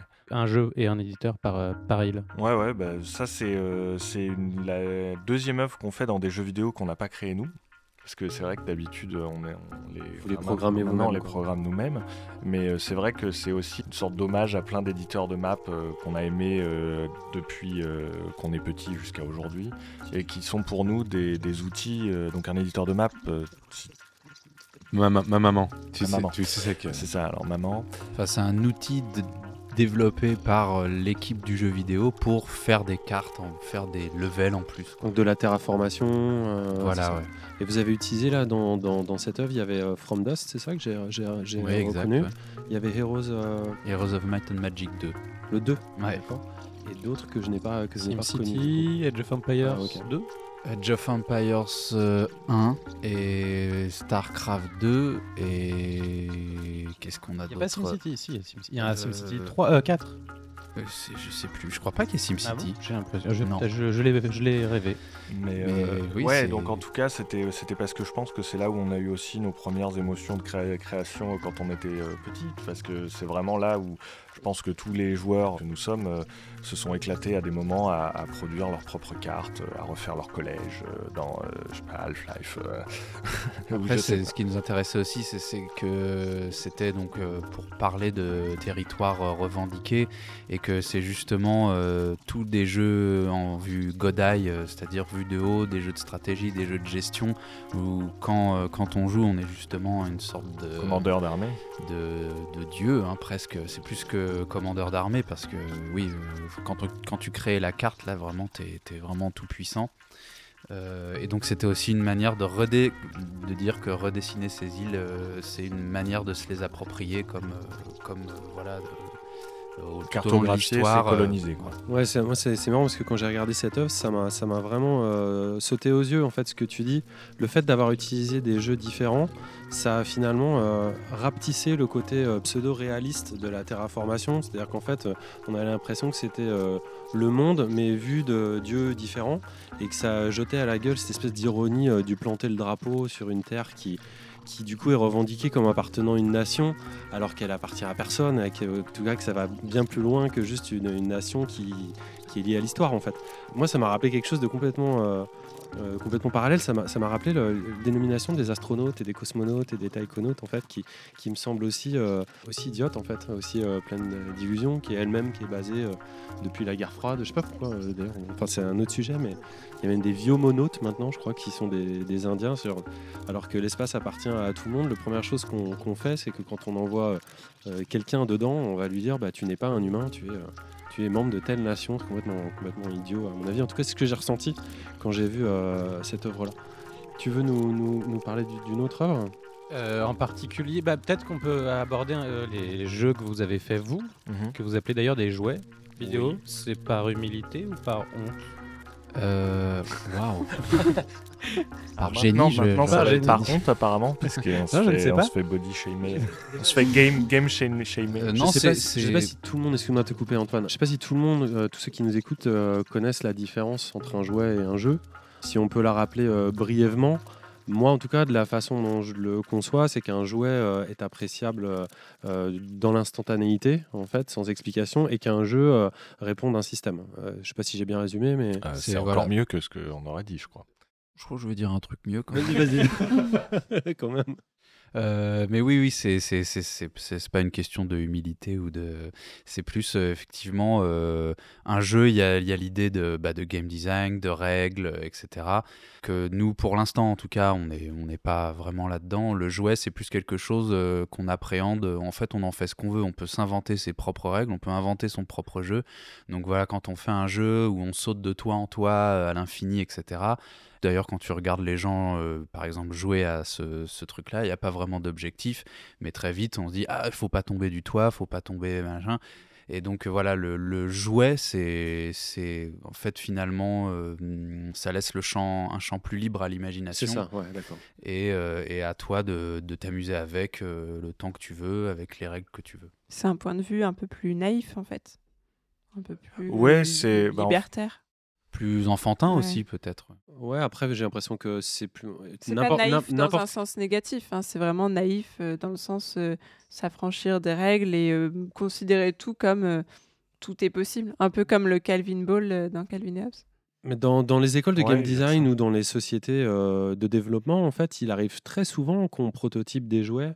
Par contre, il arrive beaucoup moins souvent qu'on les commercialise. Donc, ce qui est intéressant, c'est qu'en fait, en tant qu'adulte, et dans ce sens-là, votre démarche est, est super intéressante, on s'autorise moins en fait à jouer avec des jouets et, et on s'excuse de Mhm. devoir dire non, non, en tant qu'adulte, il faut qu'on réponde d'un système, il faut qu'il y ait des règles précises, alors qu'en fait, s'en affranchir et puis, euh, et puis prendre du fun, prendre du plaisir devant quelque chose qui euh, justement joue, euh, comme tu l'as dit Antoine, sur notre imaginaire. Bon, je pense que ça, on n'a pas besoin d'être enfant pour pouvoir faire fonctionner tout ça. Donc, je pense que c'est beaucoup plus de, de l'ordre du conditionnement et de nos habitudes et de notre culture que de l'ordre de ce qui se passe euh, vraiment Je sais pas, je, je m'en vais peut-être un peu trop. Bah, non, non, euh, t'as as raison. Enfin, je crois que c'est euh, Kaiwa qui euh, parlait de ça justement quand il, expliquait que les enfants, avec quelques cailloux, ils pouvaient changer de, jeu toutes les demi-heures. C'est-à-dire qu'ils pouvaient faire une ligne pour en faire une frontière, ils pouvaient sauter dessus pour en faire des îles. Et, et que c'est vrai que je pense qu'ensuite, euh, dans, les jeux, on va dire, euh, plus civilisés. On apprend à, structurer et à créer du, sacré autour des règles. Et que euh, oui, là, pour le moment, dans les jeux qu'on a fait, on avait envie un petit peu de d'expérimenter justement et que nous on expérimente et que le spectateur ou le joueur expérimente lui aussi. Donc à, chaque fois, c'est un espace que vous créez dans lequel le spectateur est libre de se déplacer. Il y a peu d'interaction au-delà du déplacement? Euh, oui, oui, il y en a. Il y a, c'est déjà pas mal. Il y a des jeux, il y a des jeux qu'on. il, y a deux jeux qu'on a fait comme ça, en effet, où euh, en fait on a plusieurs euh, façons d'aborder les objets qu'on produit avec des moteurs de jeu. Là, je deviens encore plus compliqué. C'est des objets qu'on produit avec des moteurs de jeu, c'est même plus des jouets vidéo. Mais parce qu'il y a aussi des jeux vidéo qu'on fait auxquels on ne joue pas, qui sont juste des choses qu'on regarde. Euh, comme euh, Index. Comme Index, qui est donc une vidéo générative. Voilà, mais qui est, on peut l'appeler vidéo générative, mais en fait c'est fait. C'est un jeu, c'est dans Unity, c'est un jeu vidéo en soi, mais avec un spectateur qui avance tout droit. Une, caméra qui avance tout droit et à euh, travers des couloirs. En travelling infini, dans différentes ambiances, comme un couloir d'hôtel, une école, un hôpital, une prison. Voilà. Et tout ça qui se mélange en même temps. Très architectural, du coup. Très architectural. Et qui est du coup sur cette notion du couloir comme comme euh, organe de, distribution des, flux de, gens Des flux de, personnes, de, la classification aussi, qui euh, nous, nous faisait penser à, euh, une modernité qui, qui, on va dire, qui prévoyait ou qui était en passe de devenir la, la, modernité digitale. C'est-à-dire que d'abord on classe les corps et, les, individus et ensuite on classe toutes les informations et toutes les données. Et donc en gros ces couloirs, c'est un peu l'image euh, numérique de ce, que, de ce qui est devenu euh, le big data. Quoi. Le couloir, en plus, c'est quand même un peu euh, l'un des, des, éléments de langage primaire du jeu vidéo. Hein. Ça existe depuis, depuis Mouse in Maze en 59 ou, ou les autres, hein, Maze War, On a un hommage à Doom hein, dans, ce, dans ce couloir, il faut le savoir. Moi, ce qui m'a, ce qui m'a parlé dans cette œuvre, c'était le fait, enfin, c'est très très vide, c'est pastel, les musiques sont douces, et en fait, complètement paradoxalement, l'ambiance est schizophrénique et complètement claustrophobique. En tout cas, moi, c'est comme ça que je l'ai reçu. Et du coup, pourquoi vous avez fait ce paradoxe Est-ce que c'est parce que vous vouliez accentuer la brutalité euh, systémique, j'ai envie de dire, ou est-ce que c'était c'était pour, pour équilibrer les choses? Bah, je pense que ça se fait de, de soi-même. En fait, les, ces espaces-là, c'est des espaces disciplinaires très, très durs et très froids. Et je pense qu'on ressent tous à la vue de certains de ces univers-là euh, quelque chose d'assez angoissant parce que bah, l'hôpital, euh, ça, ça, parle de, soi-même, c'est pas forcément un lieu euh, qu'on aime à visiter. L'école, bon, ça dépend des gens, il y a des gens qui aiment bien. Il n'y a, toujours des... a pas toujours des bons souvenirs. le, point de départ, c'est oui, c'est sûr qu'il y a une critique, en tout cas, de, de cet objet-là, du couloir comme euh, un non-lieu, en fait. C'est pas un lieu, c'est pas, c'est un espèce de transition, quoi. Voilà, c'est un lieu de circulation. On n'a rien à y faire dedans, on n'a rien à y vivre. Ça sert juste à distribuer des pièces où il y a les choses qui se passent. Et donc, euh, voilà. Euh, et, et, donc, bon, ça rejoint aussi les. On a un peu tout pompé à Foucault. Hein, c'est voilà, c'est ça part de l'école, ça finit en passant par l'hôpital et ça finit en prison. Euh, c'est voilà, ces mêmes couloirs, ces mêmes portes, ces mêmes codes couleurs qu'on peut retrouver comme ça. Est-ce qu'un artiste comme Davy Radon, qui avait réalisé Stanley Parable, c'est c'est quelqu'un dont, dont, le travail vous vous laisse pas indifférent? À fond, ouais. Ouais, carrément. Ouais. Ouais, ouais, c'est, c'est hyper intéressant. Enfin, ça, c'est aussi des moments où, où là, il y a, voilà, il y a des, des jeux indés euh, comme ça, avec des gens qui travaillent un peu, un peu dans leur coin, euh, qui émergent et qui font des jeux vidéo. Bon, ils vont arriver sur Steam, etc. Mais euh, nous, bah, en tant que du côté plutôt des artistes, on est hyper troublés parce que parce, que c'est super bien. Parce que c'est bien et que la limite, la limite, elle est, elle est, il gomme vraiment les limites, quoi. C'est, c'est, c'est vraiment, c'est ouais. Mais c'est assez, marrant parce que lui, ça, je pense que lui euh, s'assume pas du tout comme étant un artiste, encore pour l'instant, parce qu'il a vraiment, pour le coup, un cursus jeu vidéo. Mhm. alors que ça s'expose très bien. Ouais, ouais. Oui, voilà, ouais. C'est un truc qu'on va voir dans des expos. C'est... Ariane? Oui. Tu voulais ajouter? Euh, sur Index euh, spécifiquement ou en général? Comme tu veux. Euh, oui, euh, sur Index, hein, enfin pour moi en tout cas, le couloir, c'est surtout l'attente en fait.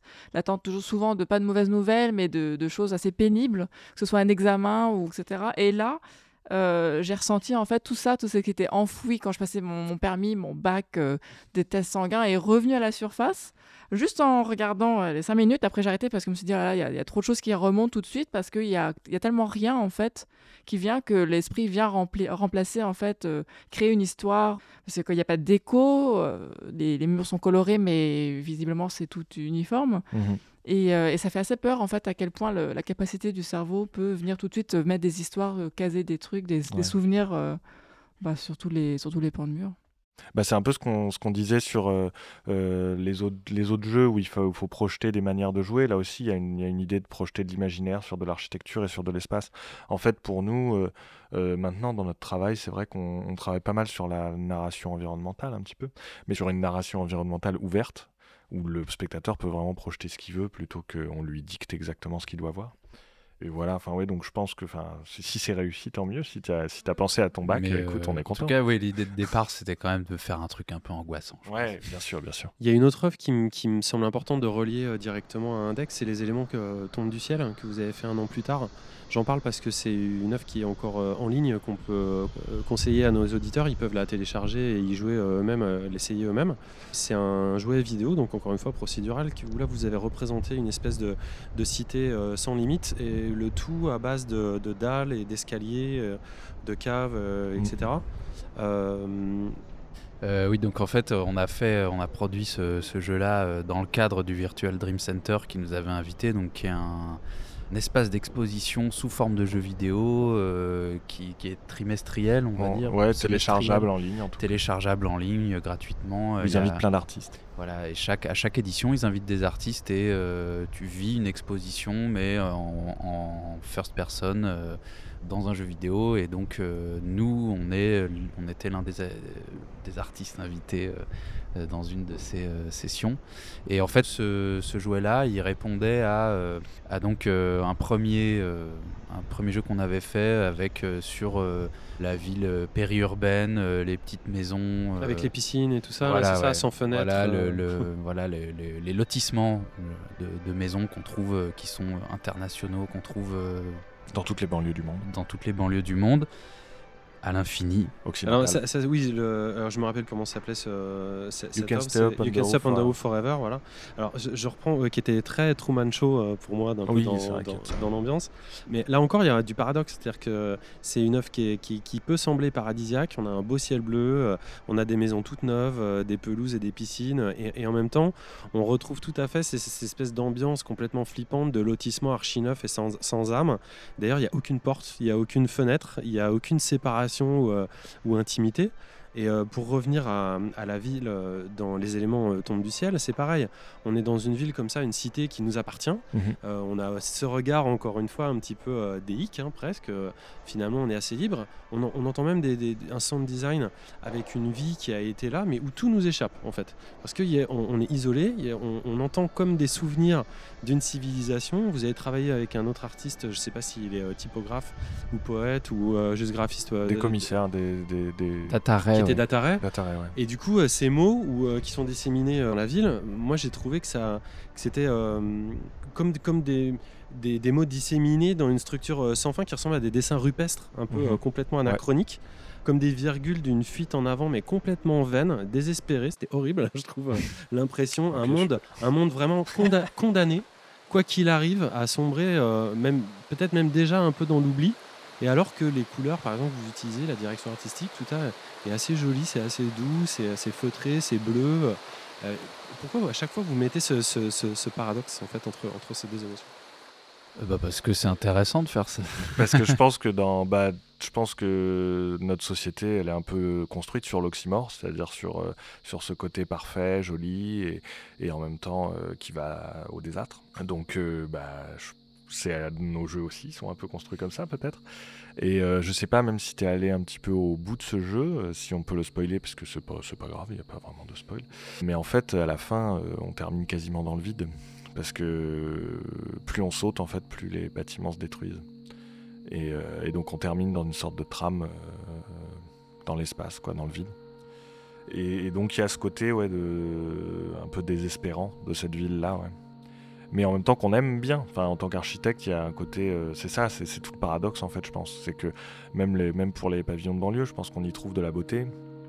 Euh, et c'est tout, tout ce paradoxe. C'est-à-dire qu'on n'est pas dans une critique franche et massive, on est, on est dans un entre-deux, euh, à, la fois, à la fois critique et à la fois.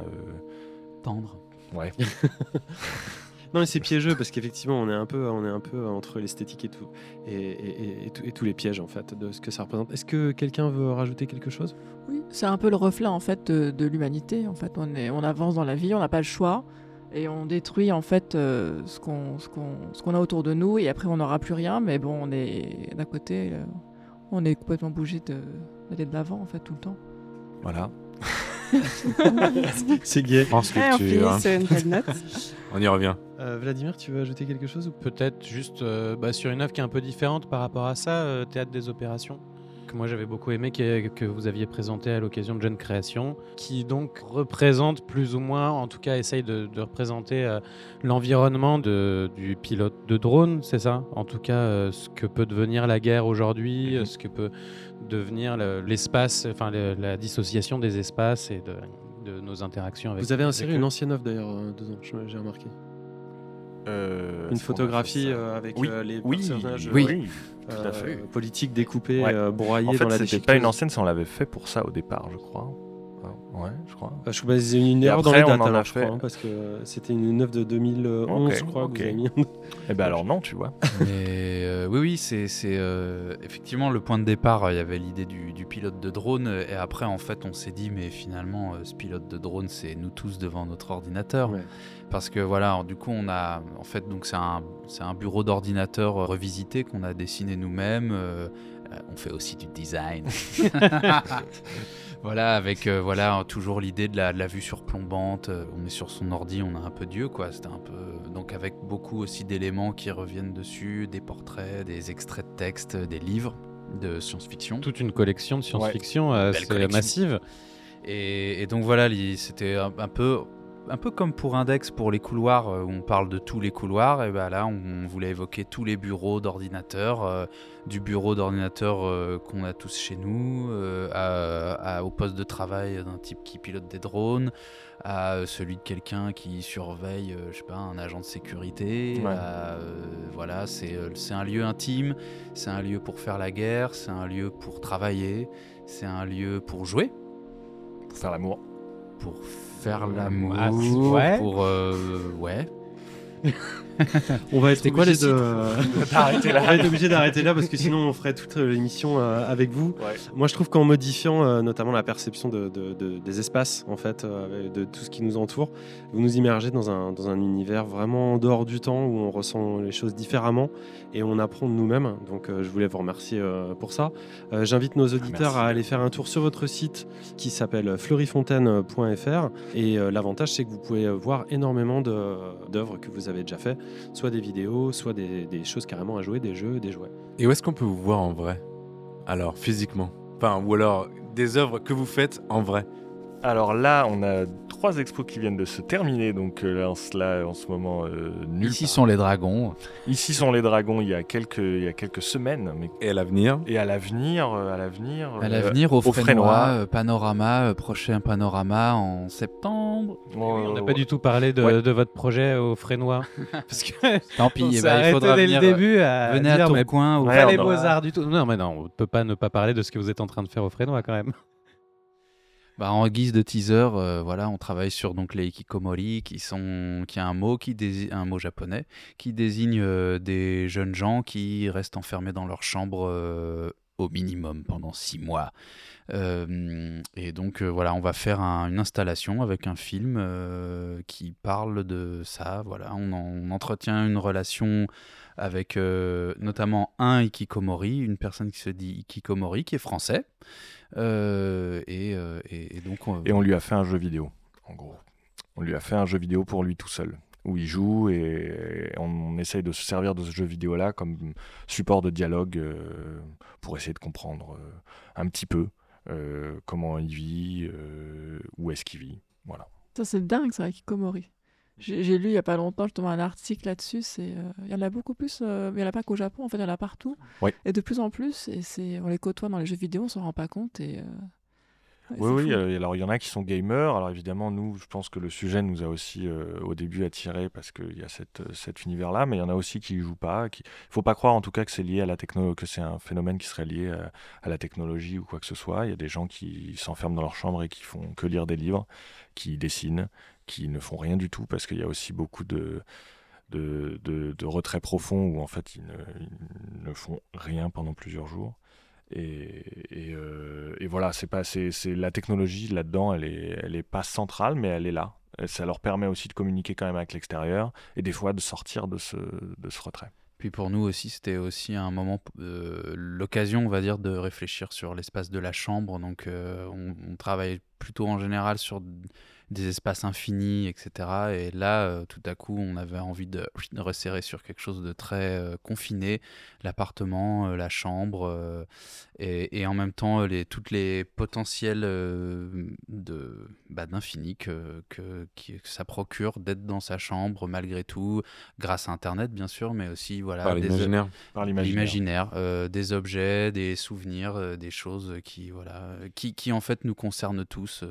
Donc ça, ça, sera à partir de quand alors du coup? Et alors je pense que ce sera à partir de septembre. Euh, à la rentrée. À la rentrée, ouais. Et sous quelle forme? Pour le panorama, euh, pour le prochain panorama, donc qui, panorama c'est l'expo euh, du Frénois qui a lieu chaque année et ce sera une installation. On est dans le cadre vraiment d'une installation d'un. Une installation d'un film. On fait un film, mais qui sera installé dans l'espace.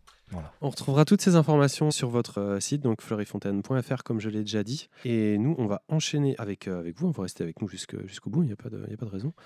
Euh, on est obligé, apparemment. on va enchaîner avec toi, Ariane, et tu vas nous parler d'un jeu idyllique, ça je ne sais pas en tout cas, mais un jeu sur des îles qui s'appelle Islanders.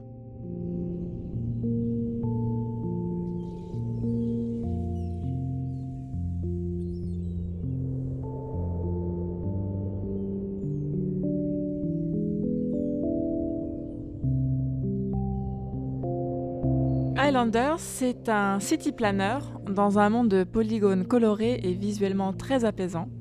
Le concept est très simple, il faut développer une petite ville sur une île. Donc le but n'est pas de faire croître une population, amasser de l'argent au cré du travail, mais de placer stratégiquement des bâtiments afin de collecter des points selon les structures et ressources adjacentes. Donc par exemple, euh, on est sur une île constituée de quelques arbres, collines et prairies. Il s'agira de placer de façon intelligente les scieries, moulins, habitations, etc. afin d'obtenir le meilleur rendement. Donc chaque position en fait est très stratégique. Elle rapporte des points ou des malus euh, selon les choix. Et donc il est important de bien choisir son lieu parce que sinon euh, on ne peut pas en fait effacer les, bâtiments euh, et, on, perd la partie. Donc par exemple, si on n'a pas les points qu'il faut dans la, dans la, première île pour passer à la prochaine île, eh bien on recommence à zéro.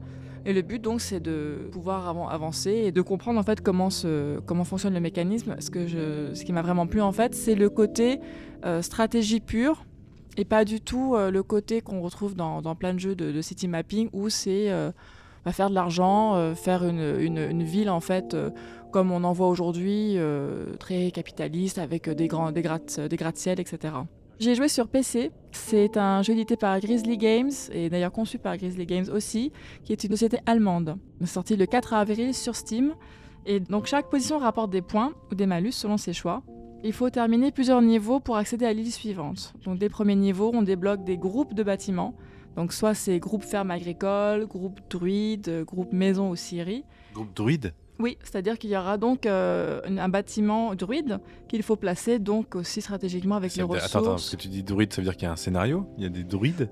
Bah, je pense que tu peux créer la ville, euh, donc tu peux euh, faire une ville agricole, une ville euh, avec un druide, une ville avec des pêcheurs. Il n'y a pas de, il y a, rien à expliquer, il n'y a, pas de limite. Il n'y a pas de scénario. Tu, choisis en fait tes packs. C'est vraiment, c'est vraiment du concept en fait. Tu n'as pas de but spécifique dans ta ville, c'est juste créer ce que tu as envie de créer pour avoir des, des points et, apprendre à bien, bien placer des choses pour accumuler des points.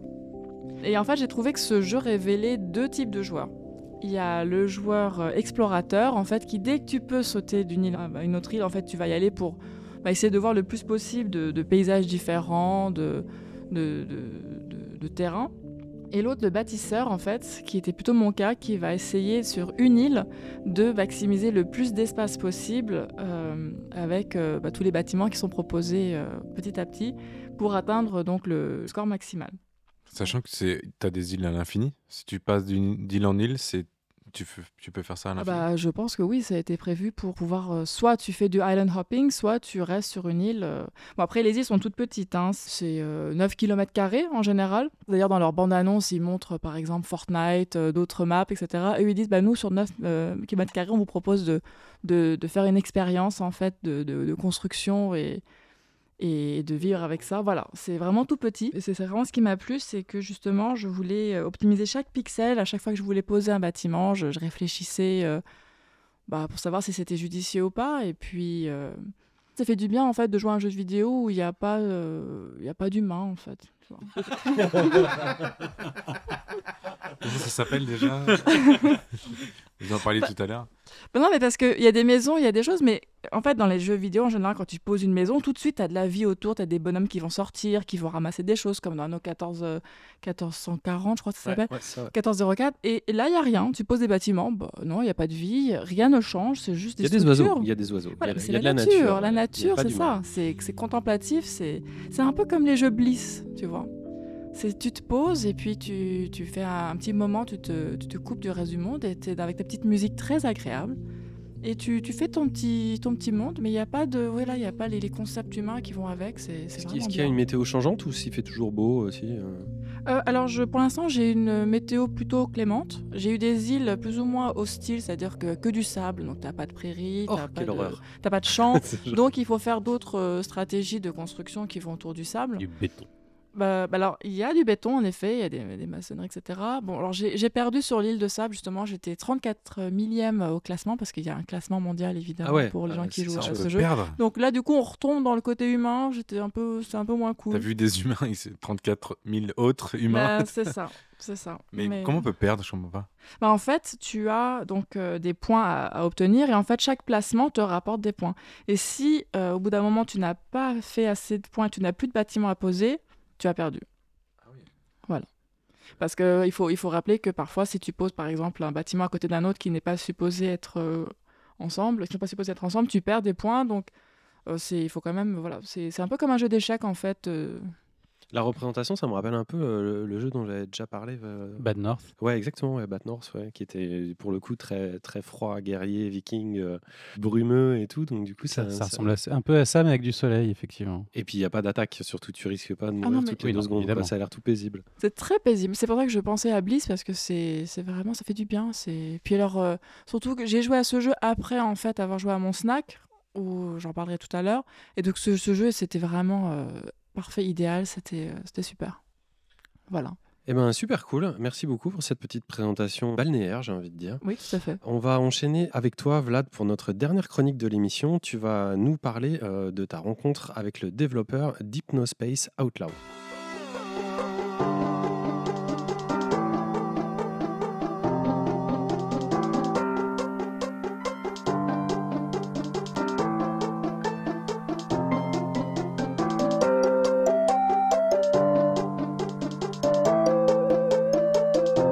Bienvenue dans le futur, bienvenue en 1999, quelques semaines avant le passage à l'an 2000.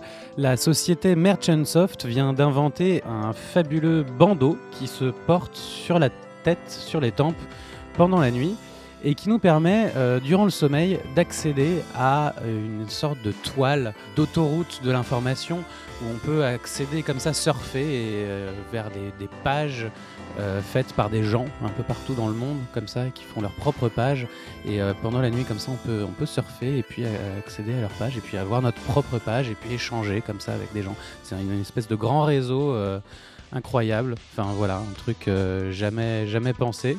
On aurait dû l'inventer. Et on aurait dû l'inventer. Et vous incarnez dans, ce, dans, dans cet univers qui s'appelle l'Hypnospace, donc un, un Hypnospace Enforcer, donc un modérateur qui est chargé par la société Merchantsoft de faire un peu régner l'ordre parce que vous pensez bien que si on donne la possibilité aux gens de faire leur propre page et d'écrire n'importe quoi, ils font du coup n'importe quoi. Donc vous devez un peu vérifier qu'il n'y a pas eu d'abus de, copyright, euh, qu'il n'y a pas d'harcèlement évidemment, que les gens se parlent bien, que, tout reste dans les règles euh, proposées par euh, Merchantsoft et que tout le monde a forcément agreed avant d'accéder au service. Et donc l'essentiel du jeu va être une navigation comme ça de, page en page. Chaque page est regroupée dans tout un tas de catégories. Vous avez Tintopia par exemple qui est euh, la grande catégorie euh, normalement interdite aux adultes, ou qui est vraiment faite pour que les adolescents puissent euh, discuter entre eux. Donc vous avez chacun à sa page perso, il va, il va parler de son groupe de rock préféré, vous avez des, des, petites musiques en midi qui passent, qui derrière. Vous allez avoir une, une, catégorie pour des, les, les, vrais patriotes qui vont pouvoir parler de comment c'était mieux avant. Vous avez le café, The Café, où, euh, euh, les gens peuvent discuter d'un peu tout et n'importe quoi. Vous avez une catégorie euh, un peu gamers only aussi, et tout un tas de choses comme ça. Donc c'est un jeu de, détective. Au début, vous allez soit dans une navigation libre aller dénoncer chacune des infractions que vous allez croiser sur votre chemin, soit vous allez recevoir des, ordres où on va vous dire, par exemple en ce moment, dans telle catégorie, il y a plein de gens qui utilisent une image d'un poisson qui est copyrighté, il faut absolument interdire à ces gens de l'utiliser. Il faut aller, il faut aller dénoncer ça. C'est très pas bien. Euh, la société qui a créé ce poisson est très malheureuse de ne pas pouvoir le monétiser actuellement. Et c'est ces, ces ordres-là en fait qui vont vous, vous faire progresser dans l'histoire au fur et à mesure. En fait, tout ça est surtout un prétexte à vous raconter tout un tas euh, de, de, petites histoires, tout un tas de, de, de petits morceaux de vie euh, de ce que les gens peuvent avoir envie de dire, d'avoir envie de raconter sur Internet, de ce qu'ils ont envie de partager, de ce que peuvent, peuvent peuvent être des rencontres dans un Internet 1.0, à l'époque surtout, un truc assez statique. En fait, quelque chose qui est un peu, un peu l'essentiel sur ces, euh, sur ces moments, sur ces moments de vie qui peuvent paraître anecdotiques, mais qui en fait sont hyper intéressants. Donc vous allez rencontrer, euh, vous, allez, rencontrer des personnages avec qui vous n'allez pas interagir vous-même, mais qui eux vont avoir des interactions qui vont évoluer au fur et à mesure du temps, parce qu'il y a énormément d'évolution. Tout ce petit monde, il bouge, il grouille en permanence, et vous allez apprendre à les connaître à, voir comment eux-mêmes grandissent, comment, euh, comment leur relation avec les autres évolue aussi. Euh, c'est hyper bien, c'est hyper passionnant à ce niveau-là. Et euh, en termes de jeu lui-même, au début, ce qui commence par être simplement un jeu de détective et d'aller d'aller cliquer des éléments interdits pour, pour les dénoncer, au fur et à mesure va devenir plus un jeu de puzzle qui est hyper intéressant avec un côté pseudo-hacking où vous allez devoir essayer d'aller trouver des mots de passe qui sont cachés dans des trucs et puis aller. Euh, enfin, ça devient de plus en plus complexe et euh, c'est vraiment hyper intéressant. Et surtout, il y a une quantité de contenu absolument phénoménale et ultra cohérente. Et on va écouter Jay Tolan justement nous parler de ça. Euh, le doublage est assuré par Thibaut, bien évidemment. Nous avions une équipe composée essentiellement de moi-même, d'un autre auteur et d'un programmateur. Nous avons eu besoin par moment que je design des parties du jeu et j'ai été amené à m'occuper de la plupart des images et de l'audio. À mesure de notre progression, ça m'arrivait de demander OK, est-ce que quelqu'un connaît un type qui pourrait faire genre un faux Linkin Park, quelqu'un qui s'y connaît en new metal des années 90 Et des gens me conseilleraient d'autres personnes. Beaucoup de contenu vient basiquement de demandes Twitter. Est-ce que quelqu'un peut faire une icône smiley complètement ridicule ou quelque chose dans le genre? Et ensuite je les rémunérerais via PayPal. I would say about 30 or Je dirais qu'en fait, 30 ou 40% du contenu du jeu est fait de trucs d'autres personnes que j'aurais rémunérés. Et je pense que cela aide vraiment à ressentir que des tas de contenus ne viennent pas que d'une personne. Donc en fait, le mec, il a fait son jeu, mais de façon un petit peu collaborative, un petit peu comme euh, ce qu'on a décrié chez Ubisoft avec le projet de, de Beyond Good on Evil 2, quand ils, ils veulent faire participer toute la, toute la communauté, mais lui, il l'a fait au niveau indie, quoi, c'est ça? Il l'a fait indie et puis avec le truc tout de suite de dire bah moi je te paye euh, si tu fais un truc quoi. Ah, ça c'est différent. Bah oui, c'est complètement. Et donc la question c'est comment il, à partir de ça tu réussis à avoir quelque chose de cohérent? Parce que la question est là. Donc à partir de ça, lui, euh, il a eu tout un. D'abord, il a une espèce de rôle de cure. Enfin, il fait de la curation en fait finalement par rapport à l'ensemble de ces contenus-là. Et puis, euh, il a tout un processus technique pour pour supprimer des images, pour supprimer des couleurs. D'abord, il y a une direction artistique qui est très claire, hein.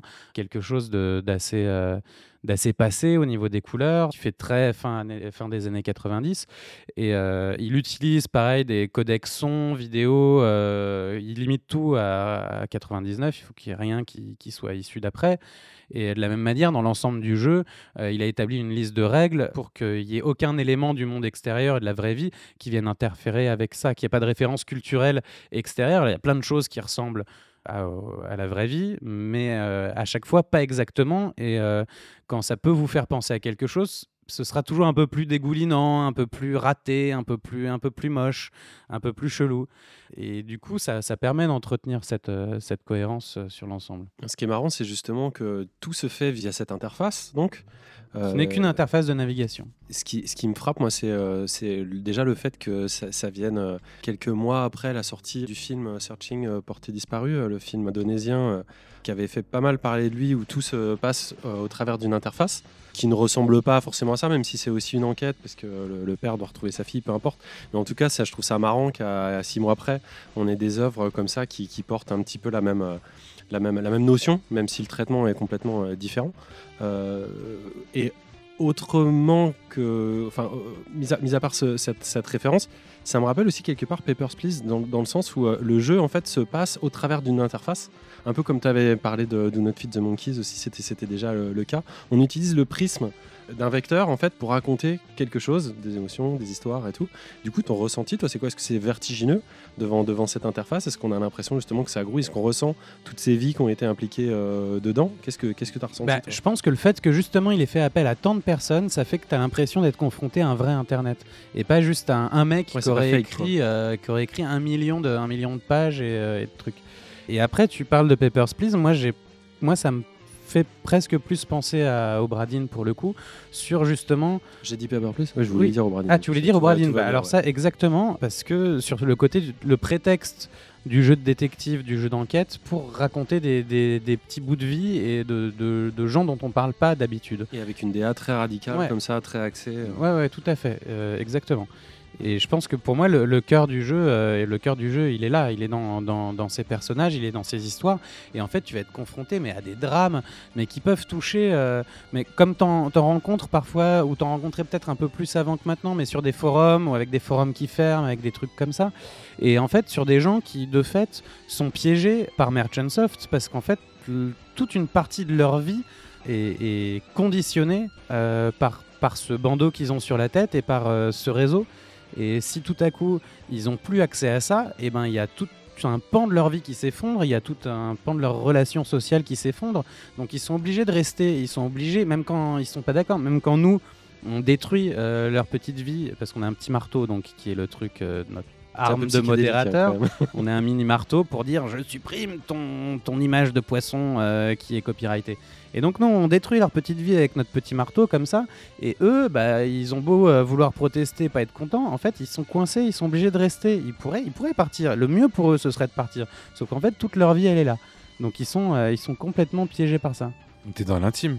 Bah oui, complètement. Tu rentres dans l'intime. Oui, oui. Pour moi, c'est euh, enfin c'est de notre film The Monkey. Enfin, ça, Quand tu décris ce jeu, j'ai l'impression que tu joues à deux Enfin, t'es tellement dans le voyeurisme euh, mais que tu décrivais. pas vraiment dans le voyeurisme parce que finalement, tu as le même accès que n'importe qui d'autre, à quelques exceptions près. C'est les pages perso des gens que D'accord, mais t'as un pouvoir en plus. Donc t'es dans le voyeurisme parce que tu, tu, peux influer en plus sur la vie des gens. Non, moi ce que je trouve marrant justement, c'est ce que tu dis, et ça, là ça renvoie vers des, des thématiques qui sont hyper euh, contemporaines, c'est que justement on se, rend, on se rend même plus compte en fait que non pas, enfin qu'on offre à, de la nourriture à, des voyeurs. C'est-à-dire qu'on se rend plus compte de ce qu'on offre à mettre en, ligne de si nous-mêmes. Compte Facebook, je suis d'accord. Mais après, si t'as pas de compte Facebook, tu non, mais il n'y a, pas, que Facebook. Peu importe sur les réseaux sociaux, ce que mettent les gens euh, sans même attendre Facebook. Ils le faisaient déjà à l'époque des blogs ou des trucs comme ça. Simplement dans, l'envie frénétique de partager des choses en ligne, euh, c'est clairement, euh, on vient de passer 20 années de l'humanité où, où les gens, et certainement nous les premiers, on n'a pas forcément fait toujours attention à ce qu'on qu'on balançait. Quoi. Parce qu'on n'a jamais eu l'éducation. Enfin, on n'a pas été éduqué. Ouais, il faut du recul. Quoi. Ouais, c'est ça. Ça a l'air vraiment incroyable hein, ce, jeu. Euh, en, même temps, c'est piégeux parce que euh, j'imagine qu'il est uniquement en anglais. Euh, il, est, ouais, il est uniquement en anglais. Il y a énormément de textes. Il y a, il y a un, une tonne de choses à lire. Ce qui est parfois un peu la, limite à certains moments, c'est qu'il y a tellement de pages, des fois tu tu galères un petit peu. Alors il y a un petit moteur de recherche que tu mets un peu de temps à apprendre à, domestiquer, euh, mais qui est en fait extrêmement utile. Mais euh, il y a tellement de pages que parfois on te donne la mission de trouver euh, tant d'infractions sur, sur, tel, sur tel sujet, et puis tu es là, tu fouilles toutes les pages, tu as l'impression de les avoir faites toutes 12 fois. Et, pourquoi tu fais ça? Pourquoi tu, tu, tu suis en fait ce qu'on te demande? C'est la façon de progresser un peu dans le, dans, dans le scénario. oui, plutôt, ouais. Ouais, ça va. C'est un peu pervers. Ça... Ouais, ouais, ouais. Hmm. Ouais, puis parce que ça devient de plus en plus puzzle en fait. D'accord, c'est ce que C'est-à-dire qu'au début, euh. c'est juste tu fais euh, poum coup de marteau, et puis au fur et à mesure, tu commences à comprendre qu'il y a des trucs à aller chercher, à ramener, et puis des, vraiment des, des, trucs à résoudre, quoi. Et pas juste poum marteau. Et, euh, et, du coup, ça devient de plus en plus excitant de, de résoudre ces trucs-là. Encore un truc, alors tout, tout l'interview sera, comme d'habitude, disponible, sur, sur, YouTube et sur Vimeo. Et bientôt sur le site. Euh... On deux. Gros yeux sur Simon. Euh, et... qui pleure. Et, euh, et, Jay Tolen m'a aussi parlé un peu du futur, euh, du futur du jeu. We do have some more updates coming. Um, On a effectivement plusieurs updates en développement. A sort of a creative update. On voudrait faire une sorte d'update créative puisque nous avons déjà publié nos outils, notamment un créateur de page web et un séquenceur musical. Uh, this is kind of complicated because we don't want people to abuse it. Et même si c'est compliqué d'encadrer ce projet pour empêcher les abus, nous aimerions trouver un moyen pour que les utilisateurs puissent créer leur page perso à partager, voire même un réseau de pages, pour disons charger le réseau de quelqu'un d'autre, leur web si vous voulez l'appeler comme ça. Donc on travaille en ce moment sur cela. On va peut-être se tourner vers le um, Steam Workshop pour ce faire. Et on voudrait également que des gens puissent charger des modes, parce que dès maintenant, vous pouvez aller dans les fichiers du jeu et modifier tous les éléments du jeu, même toutes les images.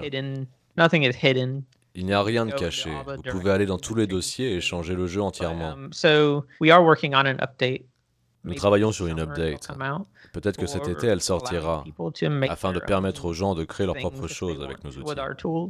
Et donc voilà, on va avoir le droit à avoir un hypnospace dans l'hypnospace et puis euh, une espèce de, réseau parallèle. On va pouvoir nous-mêmes aller s'éclater et faire notre propre vie. Je trouve ça juste trop cool. Une espèce trop bien. réseau parallèle. Non mais c'est juste incroyable. Avec des modérateurs comme toi qui vont nous défoncer. Bah, du coup, il n'y aura pas de modérateur. Ah, d'accord. En, fait, ce qu'il dit aussi, pardon, dans l'extrait qu'on n'a pas, c'est qu'en fait déjà dans le jeu, absolument tout est ouvert, tout est possible. Tu peux tout modifier. Tu peux modifier toutes les images, toutes les musiques, tous les textes de tout le jeu. Il n'y a rien de caché il y a tout qui est, il y a tout qui est accessible. Donc je trouve ça d'une générosité incroyable, euh, d'une ouverture euh, folle. Voilà, sur un jeu qui a été développé pendant, je crois, une, à peu près 4 ans. Ah ouais, si on m'avait dit que le PlayStation Home, ça ressemblerait à ça en 2020, euh, Moi, j'ai une j'aurais signé tout de suite. Sur l'hypnospace qu'on va développer nous-mêmes, du coup, on aura accès à une banque de données de toutes ces typos trop kitsch et trop moches et de toutes ces bah, images. Je pense que oui, ça va, ça va en faire partie, ouais. Parce que c'est quand même bien particulier et ça, fait envie tellement c'est laid. Tu peux nous rappeler les accès? C'est sur PC, c'est ça euh, pour l'instant uniquement? Euh, Non, c'est sur PC et Mac. Parce que c'est le genre de truc qui pourrait, euh, qui va peut-être durer, peut-être s'émanciper après tout. Hein. J'espère, j'espère. C'est sur PC et Mac pour l'instant, c'est sur Steam, mais ça arrive sur Itch et sur GOG. Mais c'est fermé, hein, ça je joue pas en ligne. Non, ça se joue pas en ligne pour l'instant, mais, mais voilà, justement, le fait que les gens puissent faire leur page, l'intérêt c'est que ça va être, euh, ça va être ouvert. Mais merci infiniment pour tout ça. c'est carrément euh, ultra, euh, ultra intéressant. J'imagine que vous aussi ça, ça vous parle. ah ouais, c'est génial. Fontaine. Ça a l'air cool. Mais genre, on va faire notre, notre site dedans. Surtout, vous allez y jouer. Ça va après, après Obradine, ça va vous faire du bien aussi. Ouais. On va enchaîner euh, pour faire plaisir à Marinade. On va enchaîner sur un micro point réalité mixte.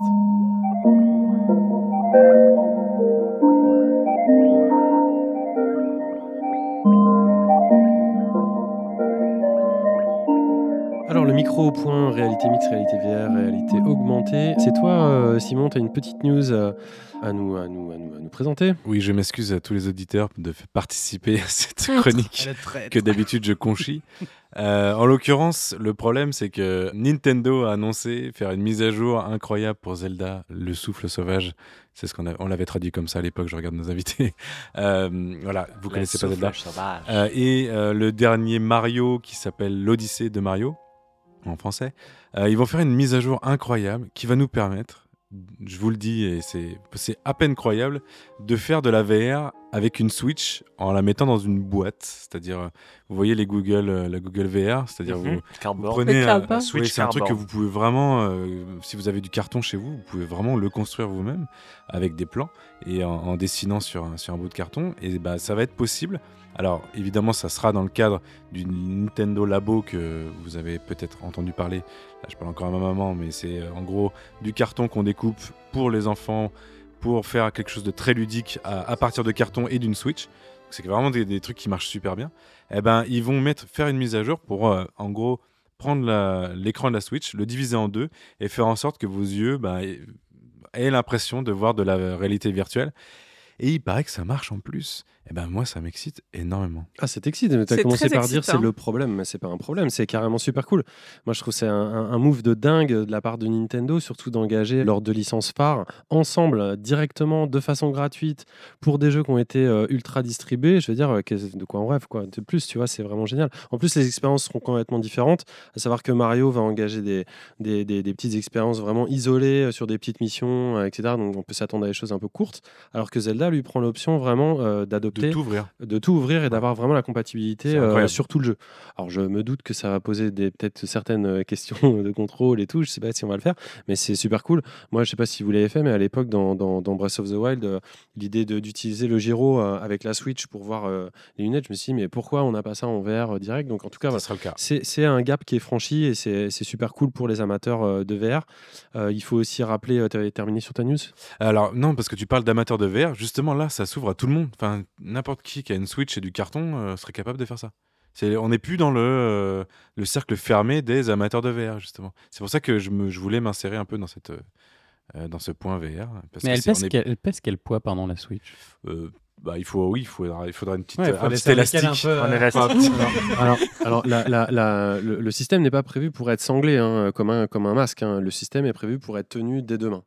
Donc c'est c'est pas. euh, c'est un Ça petit limite peu- quand même le temps d'expérience de jeu. Oui, et c'est le but d'ailleurs, parce que vu que ça va être euh, souvent des, des enfants qui vont jouer, en fait, on veut euh, enfin, on- La VR pour les Nintendo enfants, veut euh, enfin. délibérément euh, limiter les, les- les durées des expériences. Ça se ressemble plus. Euh, non, J'ai failli dire, vous avez connu ça quand vous étiez jeune, mais non, vous étiez trop jeune. Mais euh, dans les années euh, lointaines et anciennes, il y avait des jouets pour les enfants avec des diapositives qui tournaient dans une espèce de lunettes rouges qu'on portait euh, dans Oui. les yeux. Oui, oui, le... C'est plus cette idée-là, c'est-à-dire des jouets qu'on porte euh, dans les yeux et puis qu'on retire juste pour un effet waouh. C'est pas fait pour des, des expériences de VR longue durée. Alors, je suis pas du tout d'accord avec ce que tu viens de dire. Euh. J'espère, j'espère qu'on trouvera un système. J'espère qu'on trouvera un système pour jouer à, à 120 heures de Breath of the Wild en VR et, euh, et j'ai envie de refaire le jeu de zéro en essayant ce truc. Ça s'appelle le Chatterton. il C'est faudrait un petit- mais, pourquoi pas Ou un petit tripod pour la, pour la un grand tabouret et on pose dessus. Tabouret à roulette. En tout cas, il n'y a pas que Nintendo qui s'occupe de la VR. Sony a présenté euh, leur chiffre de vente un petit peu comme, euh, comme à chaque trimestre ou tous les six mois. Ça marche euh, toujours bien. Le casque PSVR a profité certainement des promotions de fin d'année et maintenant culmine à des ventes totales autour d'un peu plus de 4 millions d'unités, 4 millions 200 000 je crois, ce qui est quand même un joli, total pour commencer à, tabler sur, euh, sur la suite des événements qui se concrétisent petit à petit. On ne sait pas euh, ce qui va se passer avec, euh, avec euh, la PS5 encore. On a juste appris euh, de la bouche euh, du concepteur euh, de la console que la prochaine console serait compatible avec le casque VR premier du nom, heureusement encore, j'ai envie de dire, et que Sony a déposé tout un tas de nouveaux euh, brevets. Alors c'est que des brevets, hein, c'est pas encore des choses annoncées autour de, de la VR et plus particulièrement autour euh, des spectateurs de la VR, que ce soit dans l'e-sport de la manière dont on peut regarder euh, une compétition e-sport, soit depuis le public euh, dans un espace euh, virtualisé, soit à l'intérieur du jeu, ou aussi, et ça je trouvais que c'était plus intéressant, par exemple dans des jeux de course, c'est-à-dire de pouvoir voir une course, mais du point de vue du public. Euh, et non pas seulement du point de vue de quelqu'un qui regarde l'écran euh, du joueur. Donc euh, je trouvais que ça, pouvait offrir des nouvelles opportunités. Encore une fois, tout ça, ce sont des brevets et ce n'est pas encore acté. Il y a pas mal de jeux aussi qui ont pointé le, bout de leur nez. Je pense au Chevalier de, de Baphomet, dont on a parlé dans le, dans le flash mo5.com un peu plus tôt, dont on a appris que le, prochain épisode, le numéro 6, sera un épisode entièrement en réalité virtuelle, et aussi du nouveau jeu de Eric Chahi, dont, dont, on a parlé, de From Dust tout à l'heure avec vous, les Fleury Fontaines. Et là, son, prochain jeu, on, s'en doutait, on était un peu inquiet parce qu'on n'avait pas de nouvelles depuis longtemps. Et en fait, c'est confirmé. ça s'appelle Pepper Beast et c'est bien un jeu en VR et entièrement dans un monde qui va être, ouvert. Donc on a, on a très très très hâte d'en savoir plus à ce sujet et de la part du studio Pixel Riff. On va enchaîner. Je vous avez dit que c'était un micro.vr hein, parce qu'on a, on a encore des choses euh, à dire. C'était bien assez long. Oh, dis pas ça. Bon, bah, tu, le cherches, tu me cherches. Tu veux que je te parle des manières de visiter Notre-Dame euh, en VR euh, le temps de la reconstruction? Pendant 20 ans Vous irez fouiller sur Internet. On va enchaîner avec nos snacks.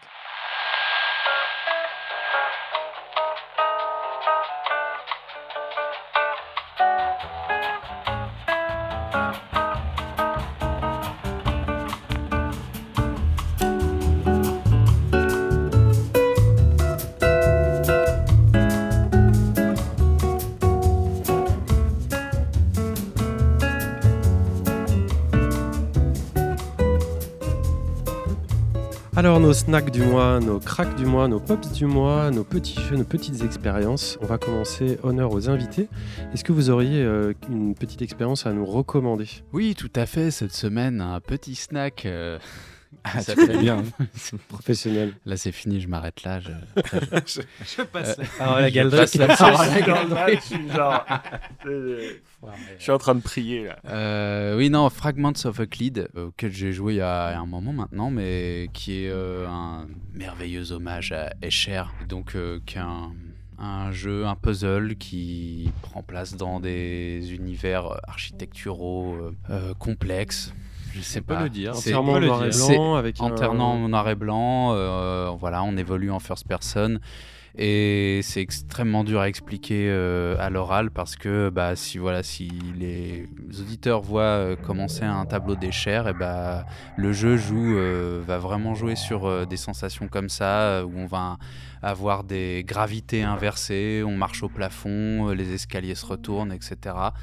Et euh, voilà, c'est un petit jeu qui est gratos. C'est sur itch.io, sur Windows, Mac, Linux euh, Ouais, je sais pas exactement. Oui, surtout.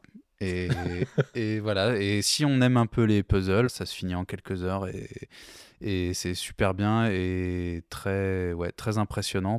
Il joue vraiment euh, voilà, avec des, des, effets de gravité, des spatiaux, comme comme dans un tableau des chairs. Quoi.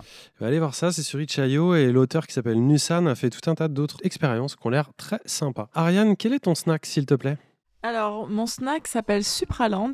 C'est sorti sur PC le 5 avril par Supra Games. Et donc, c'est un jeu allemand. Alors, c'est un jeu complètement improbable en fait. C'est l'histoire d'un petit bonhomme rose qui part à l'aventure pour rencontrer le peuple bleu.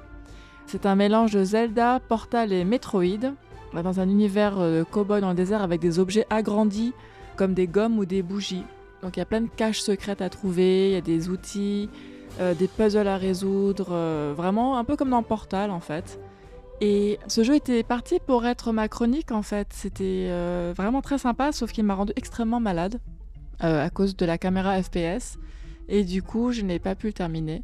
mais en tout cas, oui, oui, oui, c'était vraiment très violent. Euh, mais il y a une démo disponible d'une heure sur euh, Steam. Si, euh, si, vous voulez vomir chez vous. non, non, mais que, parce que moi, les FPS, j'y arrive pas, c'est comme Overwatch, ça me rend très malade. Mais si vous voulez tester, il y a une démo d'une heure disponible que je vous conseille de, tester, qui est vraiment sympa. Et parce que si vous voulez acheter le jeu, il est quand même à 19 euros, donc il faut vraiment le tester avant de. Ah oui, c'est un gros snack. Ah, un snack. mais il y a une heure, de, et puis la communauté est quand même très active parce qu'ils avaient fait un autre jeu. Et donc, si vous, si vous demandez gentiment, ils donnent des clés de temps en temps, etc. C'est... on va demander gentiment. On va demander très gentiment même. Faut baisser la sensibilité de ta souris, je pense. non, c'est pas ça. C'est, euh, c'est en fait la proximité des objets avec, euh, avec euh, mon regard. Et c'est comme dans Overwatch et tout, ça, je sais pas, ça, ça me Tu penses qu'en VR, ça serait bien Bah écoute, je te dirais, si un jour ça sort en VR, je pense pas. Hein, mais... Plus en plus, il y a des jeux en, en, vue à la première personne qui mettent des options justement. Enfin, je sais pas sur quoi ils, à quoi ils touchent exactement, mais ils arrivent à un peu euh, atténuer cette sensation de malaise que peuvent avoir un certain nombre de personnes. Et qui n'est pas juste dû à la souris, qui est pas juste dû à la souris. Ok. Ouais, c'était très très violent pour moi. Il est possible qu'on reçoive un, chercheur qui travaille sur la cinétose, euh, d'ailleurs euh, prochainement dans l'émission. On vous tiendra au courant à ce sujet. C'est marrant, moi le jeu me, fait, me rappelle un petit peu Away, The Journey to the Unexpected avec une skill. Un peu aussi, oui. Simon, c'est quoi ton snack? Ce mois-ci, je, serai votre envoyé spécial du free-to-play mobile qui tâche. C'est pas la première fois que je fais ça. C'est la deuxième fois. Oui, la deuxième fois. au moins, ouais. Au moins. Puisque je vais vous parler d'un jeu euh, qu'on peut voir à peu près sur toutes les pubs YouTube. c'est ça que j'allais dire. Je crois que je connais le titre parce que j'ai vu 100 fois la pub YouTube. Et autres sites capitalistes comme on les aime chez la Pléiade, parce que je suis le connard de droite. Le jeu est finement intitulé Red Shadow Legends, ou traduit par un Seb venu d'une autre époque, les légendes de l'ombre qui font des raids. Moi, j'ai pas trouvé de meilleure traduction. Bref, un raid dans ce jeu, ce sont des combats au tour par tour, dans la plus pure tradition des RPG japonais, avec euh, votre petite équipe de héros euh, et des personnages contrôlés euh, par l'ordinateur en face. Le but dans chaque niveau va être d'affronter trois salves. Oui, c'est un peu toujours la même chose. C'est communiqué de presse ou quoi je, Non, je, te jure que je devrais faire des communiqués de presse peut-être, mais c'est magnifique. moi-même. Déjà 100 000 téléchargements Non, déjà 100 millions de téléchargements en une semaine.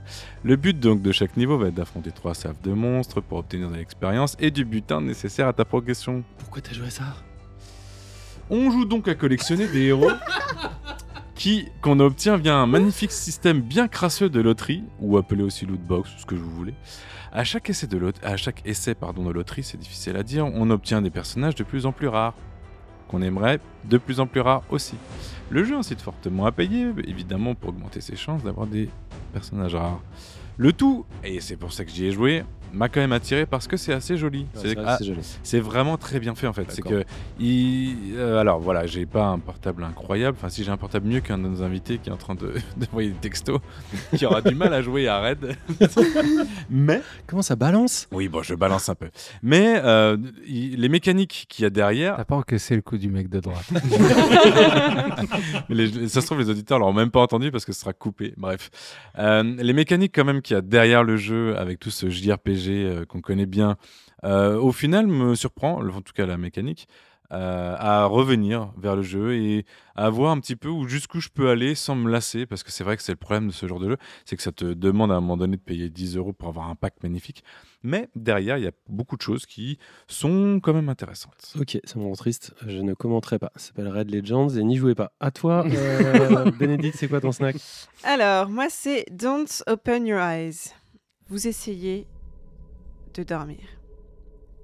Dans les profondeurs de la nuit silencieuse, une ombre s'approche de votre lit. Et c'est reparti. Vous ne la voyez pas, mais à travers l'obscurité de vos paupières, une silhouette se dessine cependant. Elle ne souhaite qu'une chose, que vous ouvriez les yeux et lui disiez ce que vous voyez. Obéirez-vous ou refuserez-vous de voir cette créature inconnue? Don't, entre parenthèses, open your eyes, est une nouvelle interactive dans laquelle vous imaginez les caractéristiques de la créature qui s'est glissée la nuit dans votre chambre et choisissez quand ouvrir les yeux pour la voir réellement. Vos choix orientent le dialogue avec la créature qui peut tour à tour sembler perdue, agressive, désespérée. Je vous conseille cette petite expérience d'une demi-heure environ qui oscille entre horreur et poésie.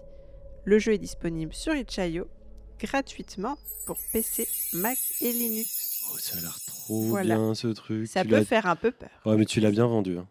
Je sais pas si c'est bien, mais tu l'as bien vendu. Bon, et pour conclure, puisque Vlad n'a pas de snack ce mois-ci. Euh, je vais vous parler d'un jeu euh, plein, plein de peps qui s'appelle Marbleoid. Marbleoid, je sais pas comment on dit, Marbleoid.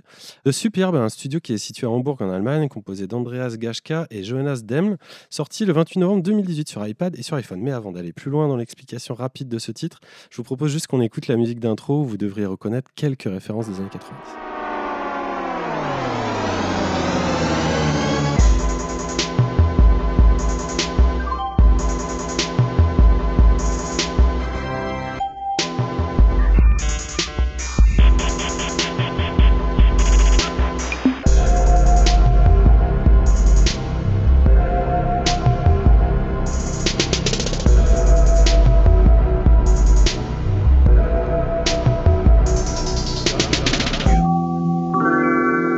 Est tranquille, hein. on s'embête pas trop euh, du côté euh, des droits, des licences et tout. On reconnaît 10 millions de consoles différentes, de launchers, etc. Marbleoid, c'est une course de billes.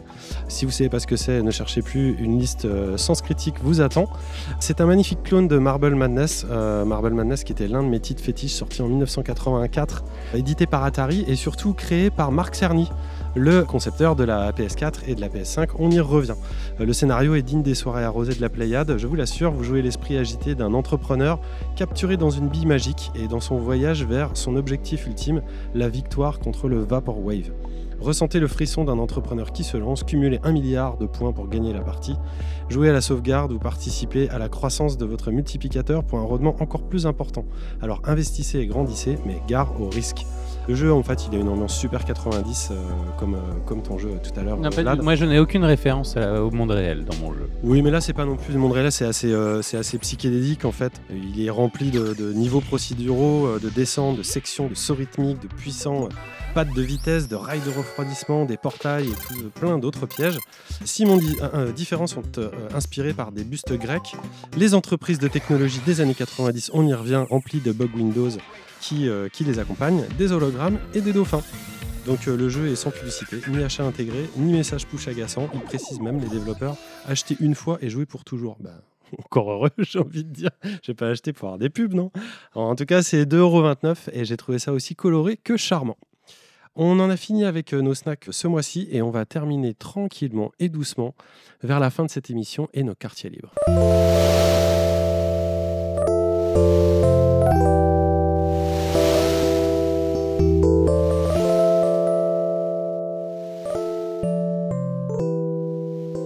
Alors nos quartiers libres, ça, veut dire que ça sonne le, glas de notre liberté prochaine et de celle de nos auditeurs. On va commencer par toi, Ariane. Qu'est-ce que tu nous recommandes ce mois-ci en dehors de la sphère vidéoludique? Eh bien, je vous recommande l'expo Toutankhamon, le trésor du pharaon à la Villette jusqu'au 15 septembre, à partir de 17 euros. Euh, ce qui est pas mal dans cette expo, en fait, c'est que c'est centré sur le voyage autour au royaume des morts. Et donc en fait, on accompagne l'esprit de Toutankhamon qui va réussir, euh, qui va être testé pour braver euh, les dangers du royaume des morts pour accéder à l'éternité. Donc c'est un point de vue assez intéressant euh, qui mélange mythologie, histoire et en parallèle les recherches au début du XXe siècle en Égypte. Du coup, il a perdu. Ou il a gagné. Eh ben, il a gagné. Ah, il a gagné. Il a gagné. Euh, alors, je vais vous expliquer. Il a gagné parce qu'en fait, quand on a retrouvé sa tombe, en fait, on a découvert qu'il était tout en Toutankhamon. Et du coup, pour les Égyptiens, euh, il reste éternel jusqu'à ce que la dernière personne à prononcer leur nom meure. Et comme maintenant, bah, tout le monde sait qui c'est, bah, il sera éternel à vie. Donc voilà, donc il a gagné. C'est tout, tout en Camon? Tout en Camon, tout en Camon, oui. Simon, quel est ton quartier libre? Non, je pointais éternel à vie, euh, bizarre. c'est que c'est vrai, mais il est tard. C'est bien un truc sur lequel je déconne pas, c'est les divinités égyptiennes. Que Je veux pas. Tout, va bien. El Pharaon. Respect. Euh, Ma reco du mois, c'est The OA, qui est une série états-unienne disponible sur Netflix. Tu peux prendre le pouls de Simon qui nous fait pas de recours sur une musique là? Je, ah, Depuis qu'on renie mes, musiques depuis 23 épisodes. Oh. Créé par Britt Marling et Zal Batmangli, j'arrive pas du tout à le prononcer, je le savais, qui est français. La série raconte l'histoire de Prairie, qui est une aveugle qui revient chez ses parents après avoir disparu, enfin avoir ou être disparu, je sais plus, euh, pendant 7 ans. Et figurez-vous qu'en revenant chez ses parents, elle a retrouvé la vue. Dans la première saison, on apprend que bah, ce qui un peu lui est arrivé, qui est en fait un, gros thriller émotionnel que personnellement j'ai trouvé passionnant. Et la deuxième saison, puisqu'elle est sortie il y a maintenant quelques semaines, change un peu de ton pour aller vers le fantastique, mais toujours aussi euh, vraiment superbement écrit, interprété, réalisé. Perso, j'ai adoré. Eh ben, c'est cool, c'est gentil, euh, Simon, ça nous fait plaisir. Et on va aller voir ça. Et il drop la feuille. et toi, Bénédicte euh, Moi, je voulais vous parler du dernier album euh, d'American Football, qui est un groupe de rock emo américain, comme l'indique bien son nom, mais dans les, dont les chansons n'ont pas grand-chose de l'hymne sportif. Ce sont des chansons éthérées et nostalgiques belle et triste comme un été indien, comme un coucher de soleil du dimanche soir. Tu vas trop loin à chaque fois. Un instant de grâce suspendu avant le retour du gouda, à la réalité. Très bon gouda. T'avais combien de gouda dans la bouche Ce troisième album marque le grand retour du groupe après un excellent premier album en 1999 et un deuxième opus un peu en deçà en 2016. Celui-ci est un petit bijou à écouter en se promenant en pleine nature aux dernières heures du jour. On vous conseille les Good Shop. C'est quand même assez pas mal. Et toi, Vlad? Oui, bah, écoute, moi, euh, mon quartier libre, ce sera un Discord euh, ce, ce mois-ci, celui de la Pléiade. On vient de lancer avec Thibaut, on a complètement hijacké la Pléiade et j'hijack même ce podcast en ce moment même. En faisant un Discord, donc, qui est, euh, qui est donc cette, cette plateforme de chat euh, en ligne avec des, des différents canaux et on peut discuter de choses, c'est incroyable. Ça fait rêver. Ouais, c'est fait rêver. À la, ba- à la base, on l'a fait, on l'avait fait pour pouvoir jouer avec, euh, avec vous, euh, amis auditeurs, à Apex. Et donc euh, tout est en place pour euh, pouvoir commencer, euh, pour pouvoir commencer à s'en À servir. échanger quoi. avec nous. Et donc, euh, pour y accéder, ça se passe comment? Eh ben, on va mettre tous les liens sur le site et sur les réseaux sociaux avec des, des liens d'invitation. Euh, Et donc, you're welcome, c'est ça en fait. Exactement. Tout le monde est c'est ça, on n'attend plus qu'on ouvre les portes là maintenant. On a, on, a, on a paramétré les trucs, on a fait les trucs, n'est-ce pas Thibaut? Je te regarde, hein, mais euh, tu parle-moi dans l'oreille. Donc voilà. Et vous, les Fleury-Fontaine, qu'est-ce que c'est votre euh, quartier libre? Antoine? Euh, Eh bien, euh, comme euh, nous, justement, avec Galdric, on est en train de travailler en ce moment sur les Hikikomori, qui sont des gens qui restent chez eux dans leur chambre. Moi, je suis en train de lire un bouquin de Mona Chollet qui s'appelle Chez soi, où elle parle de, du plaisir qu'elle a à rester chez elle, etc. Profiter de son intérieur, de sa chambre, d'un, voilà, prendre le temps et aussi réfléchir à pourquoi finalement aujourd'hui il y a ce, ce côté euh, sortir, c'est positif, il faut aller dehors pour profiter de la vie, etc., traverser la rue pour trouver du travail euh, et, euh, et voilà. Et on rappelle que Mona Cholet et Bénédicte, c'est Cœur Cœur Love. C'est, Oui, euh, j'avais parlé de podcast. sorcières dans le dernier podcast. J'avais beaucoup aimé. Et toi, Galdric Et euh, ben, dans la même lignée, ce sera un livre aussi qui parle de quelqu'un qui reste chez lui, qui s'appelle Oblomov, qui est un livre d'Ivan Gotcharov, un livre du 19e siècle, un écrivain du 19e siècle même, russe, qui, euh, bah, qui est euh, très très bien, qui euh, parle de plein de choses qui peuvent encore être d'actualité. d'un certain mal du siècle qui, deux siècles plus tard, revient, on va dire, ou je ne sais pas s'il, revient ou s'il a toujours été là, mais en tout cas, on entre beaucoup en empathie avec, avec ce personnage, je trouve, et, c'est un très beau roman réaliste. Super intéressant. Bah, moi, je vais terminer avec un trait d'union. En fait, je vais vous parler de quelqu'un qui voulait rester chez lui et partir quand même. Euh, je vais vous parler du français euh, qui s'appelle Manu Fomber. C'est un ancien pisteur en fait euh, et skieur pro qui était membre de la, de la faction team et en fait qui a racheté un vieux bus Mercedes-Benz de transport daté de 1966 et qu'il a entièrement remis à neuf et, et transformé pendant neuf mois en Patagonie et il l'a transformé en hôtel roulant pour cinq personnes. Donc euh, c'est un peu pour vous parler de tourisme. Son, bus, en fait, il, a mis des lits dedans, il a mis, euh, il a mis l'eau, il a mis une douche, des toilettes, euh, un poêle à bois. Et ce qu'il visait, en fait, c'était la sécurité et l'autonomie des convives. Et avec ce bus et son chien, il s'est reconverti en fait en guide du sud de l'Argentine. Donc c'est genre, je sais pas si vous voyez le sud de l'Argentine, mais c'est genre très au sud. C'est- le bas du bas du bas du bas. Après, il n'y a plus grand chose.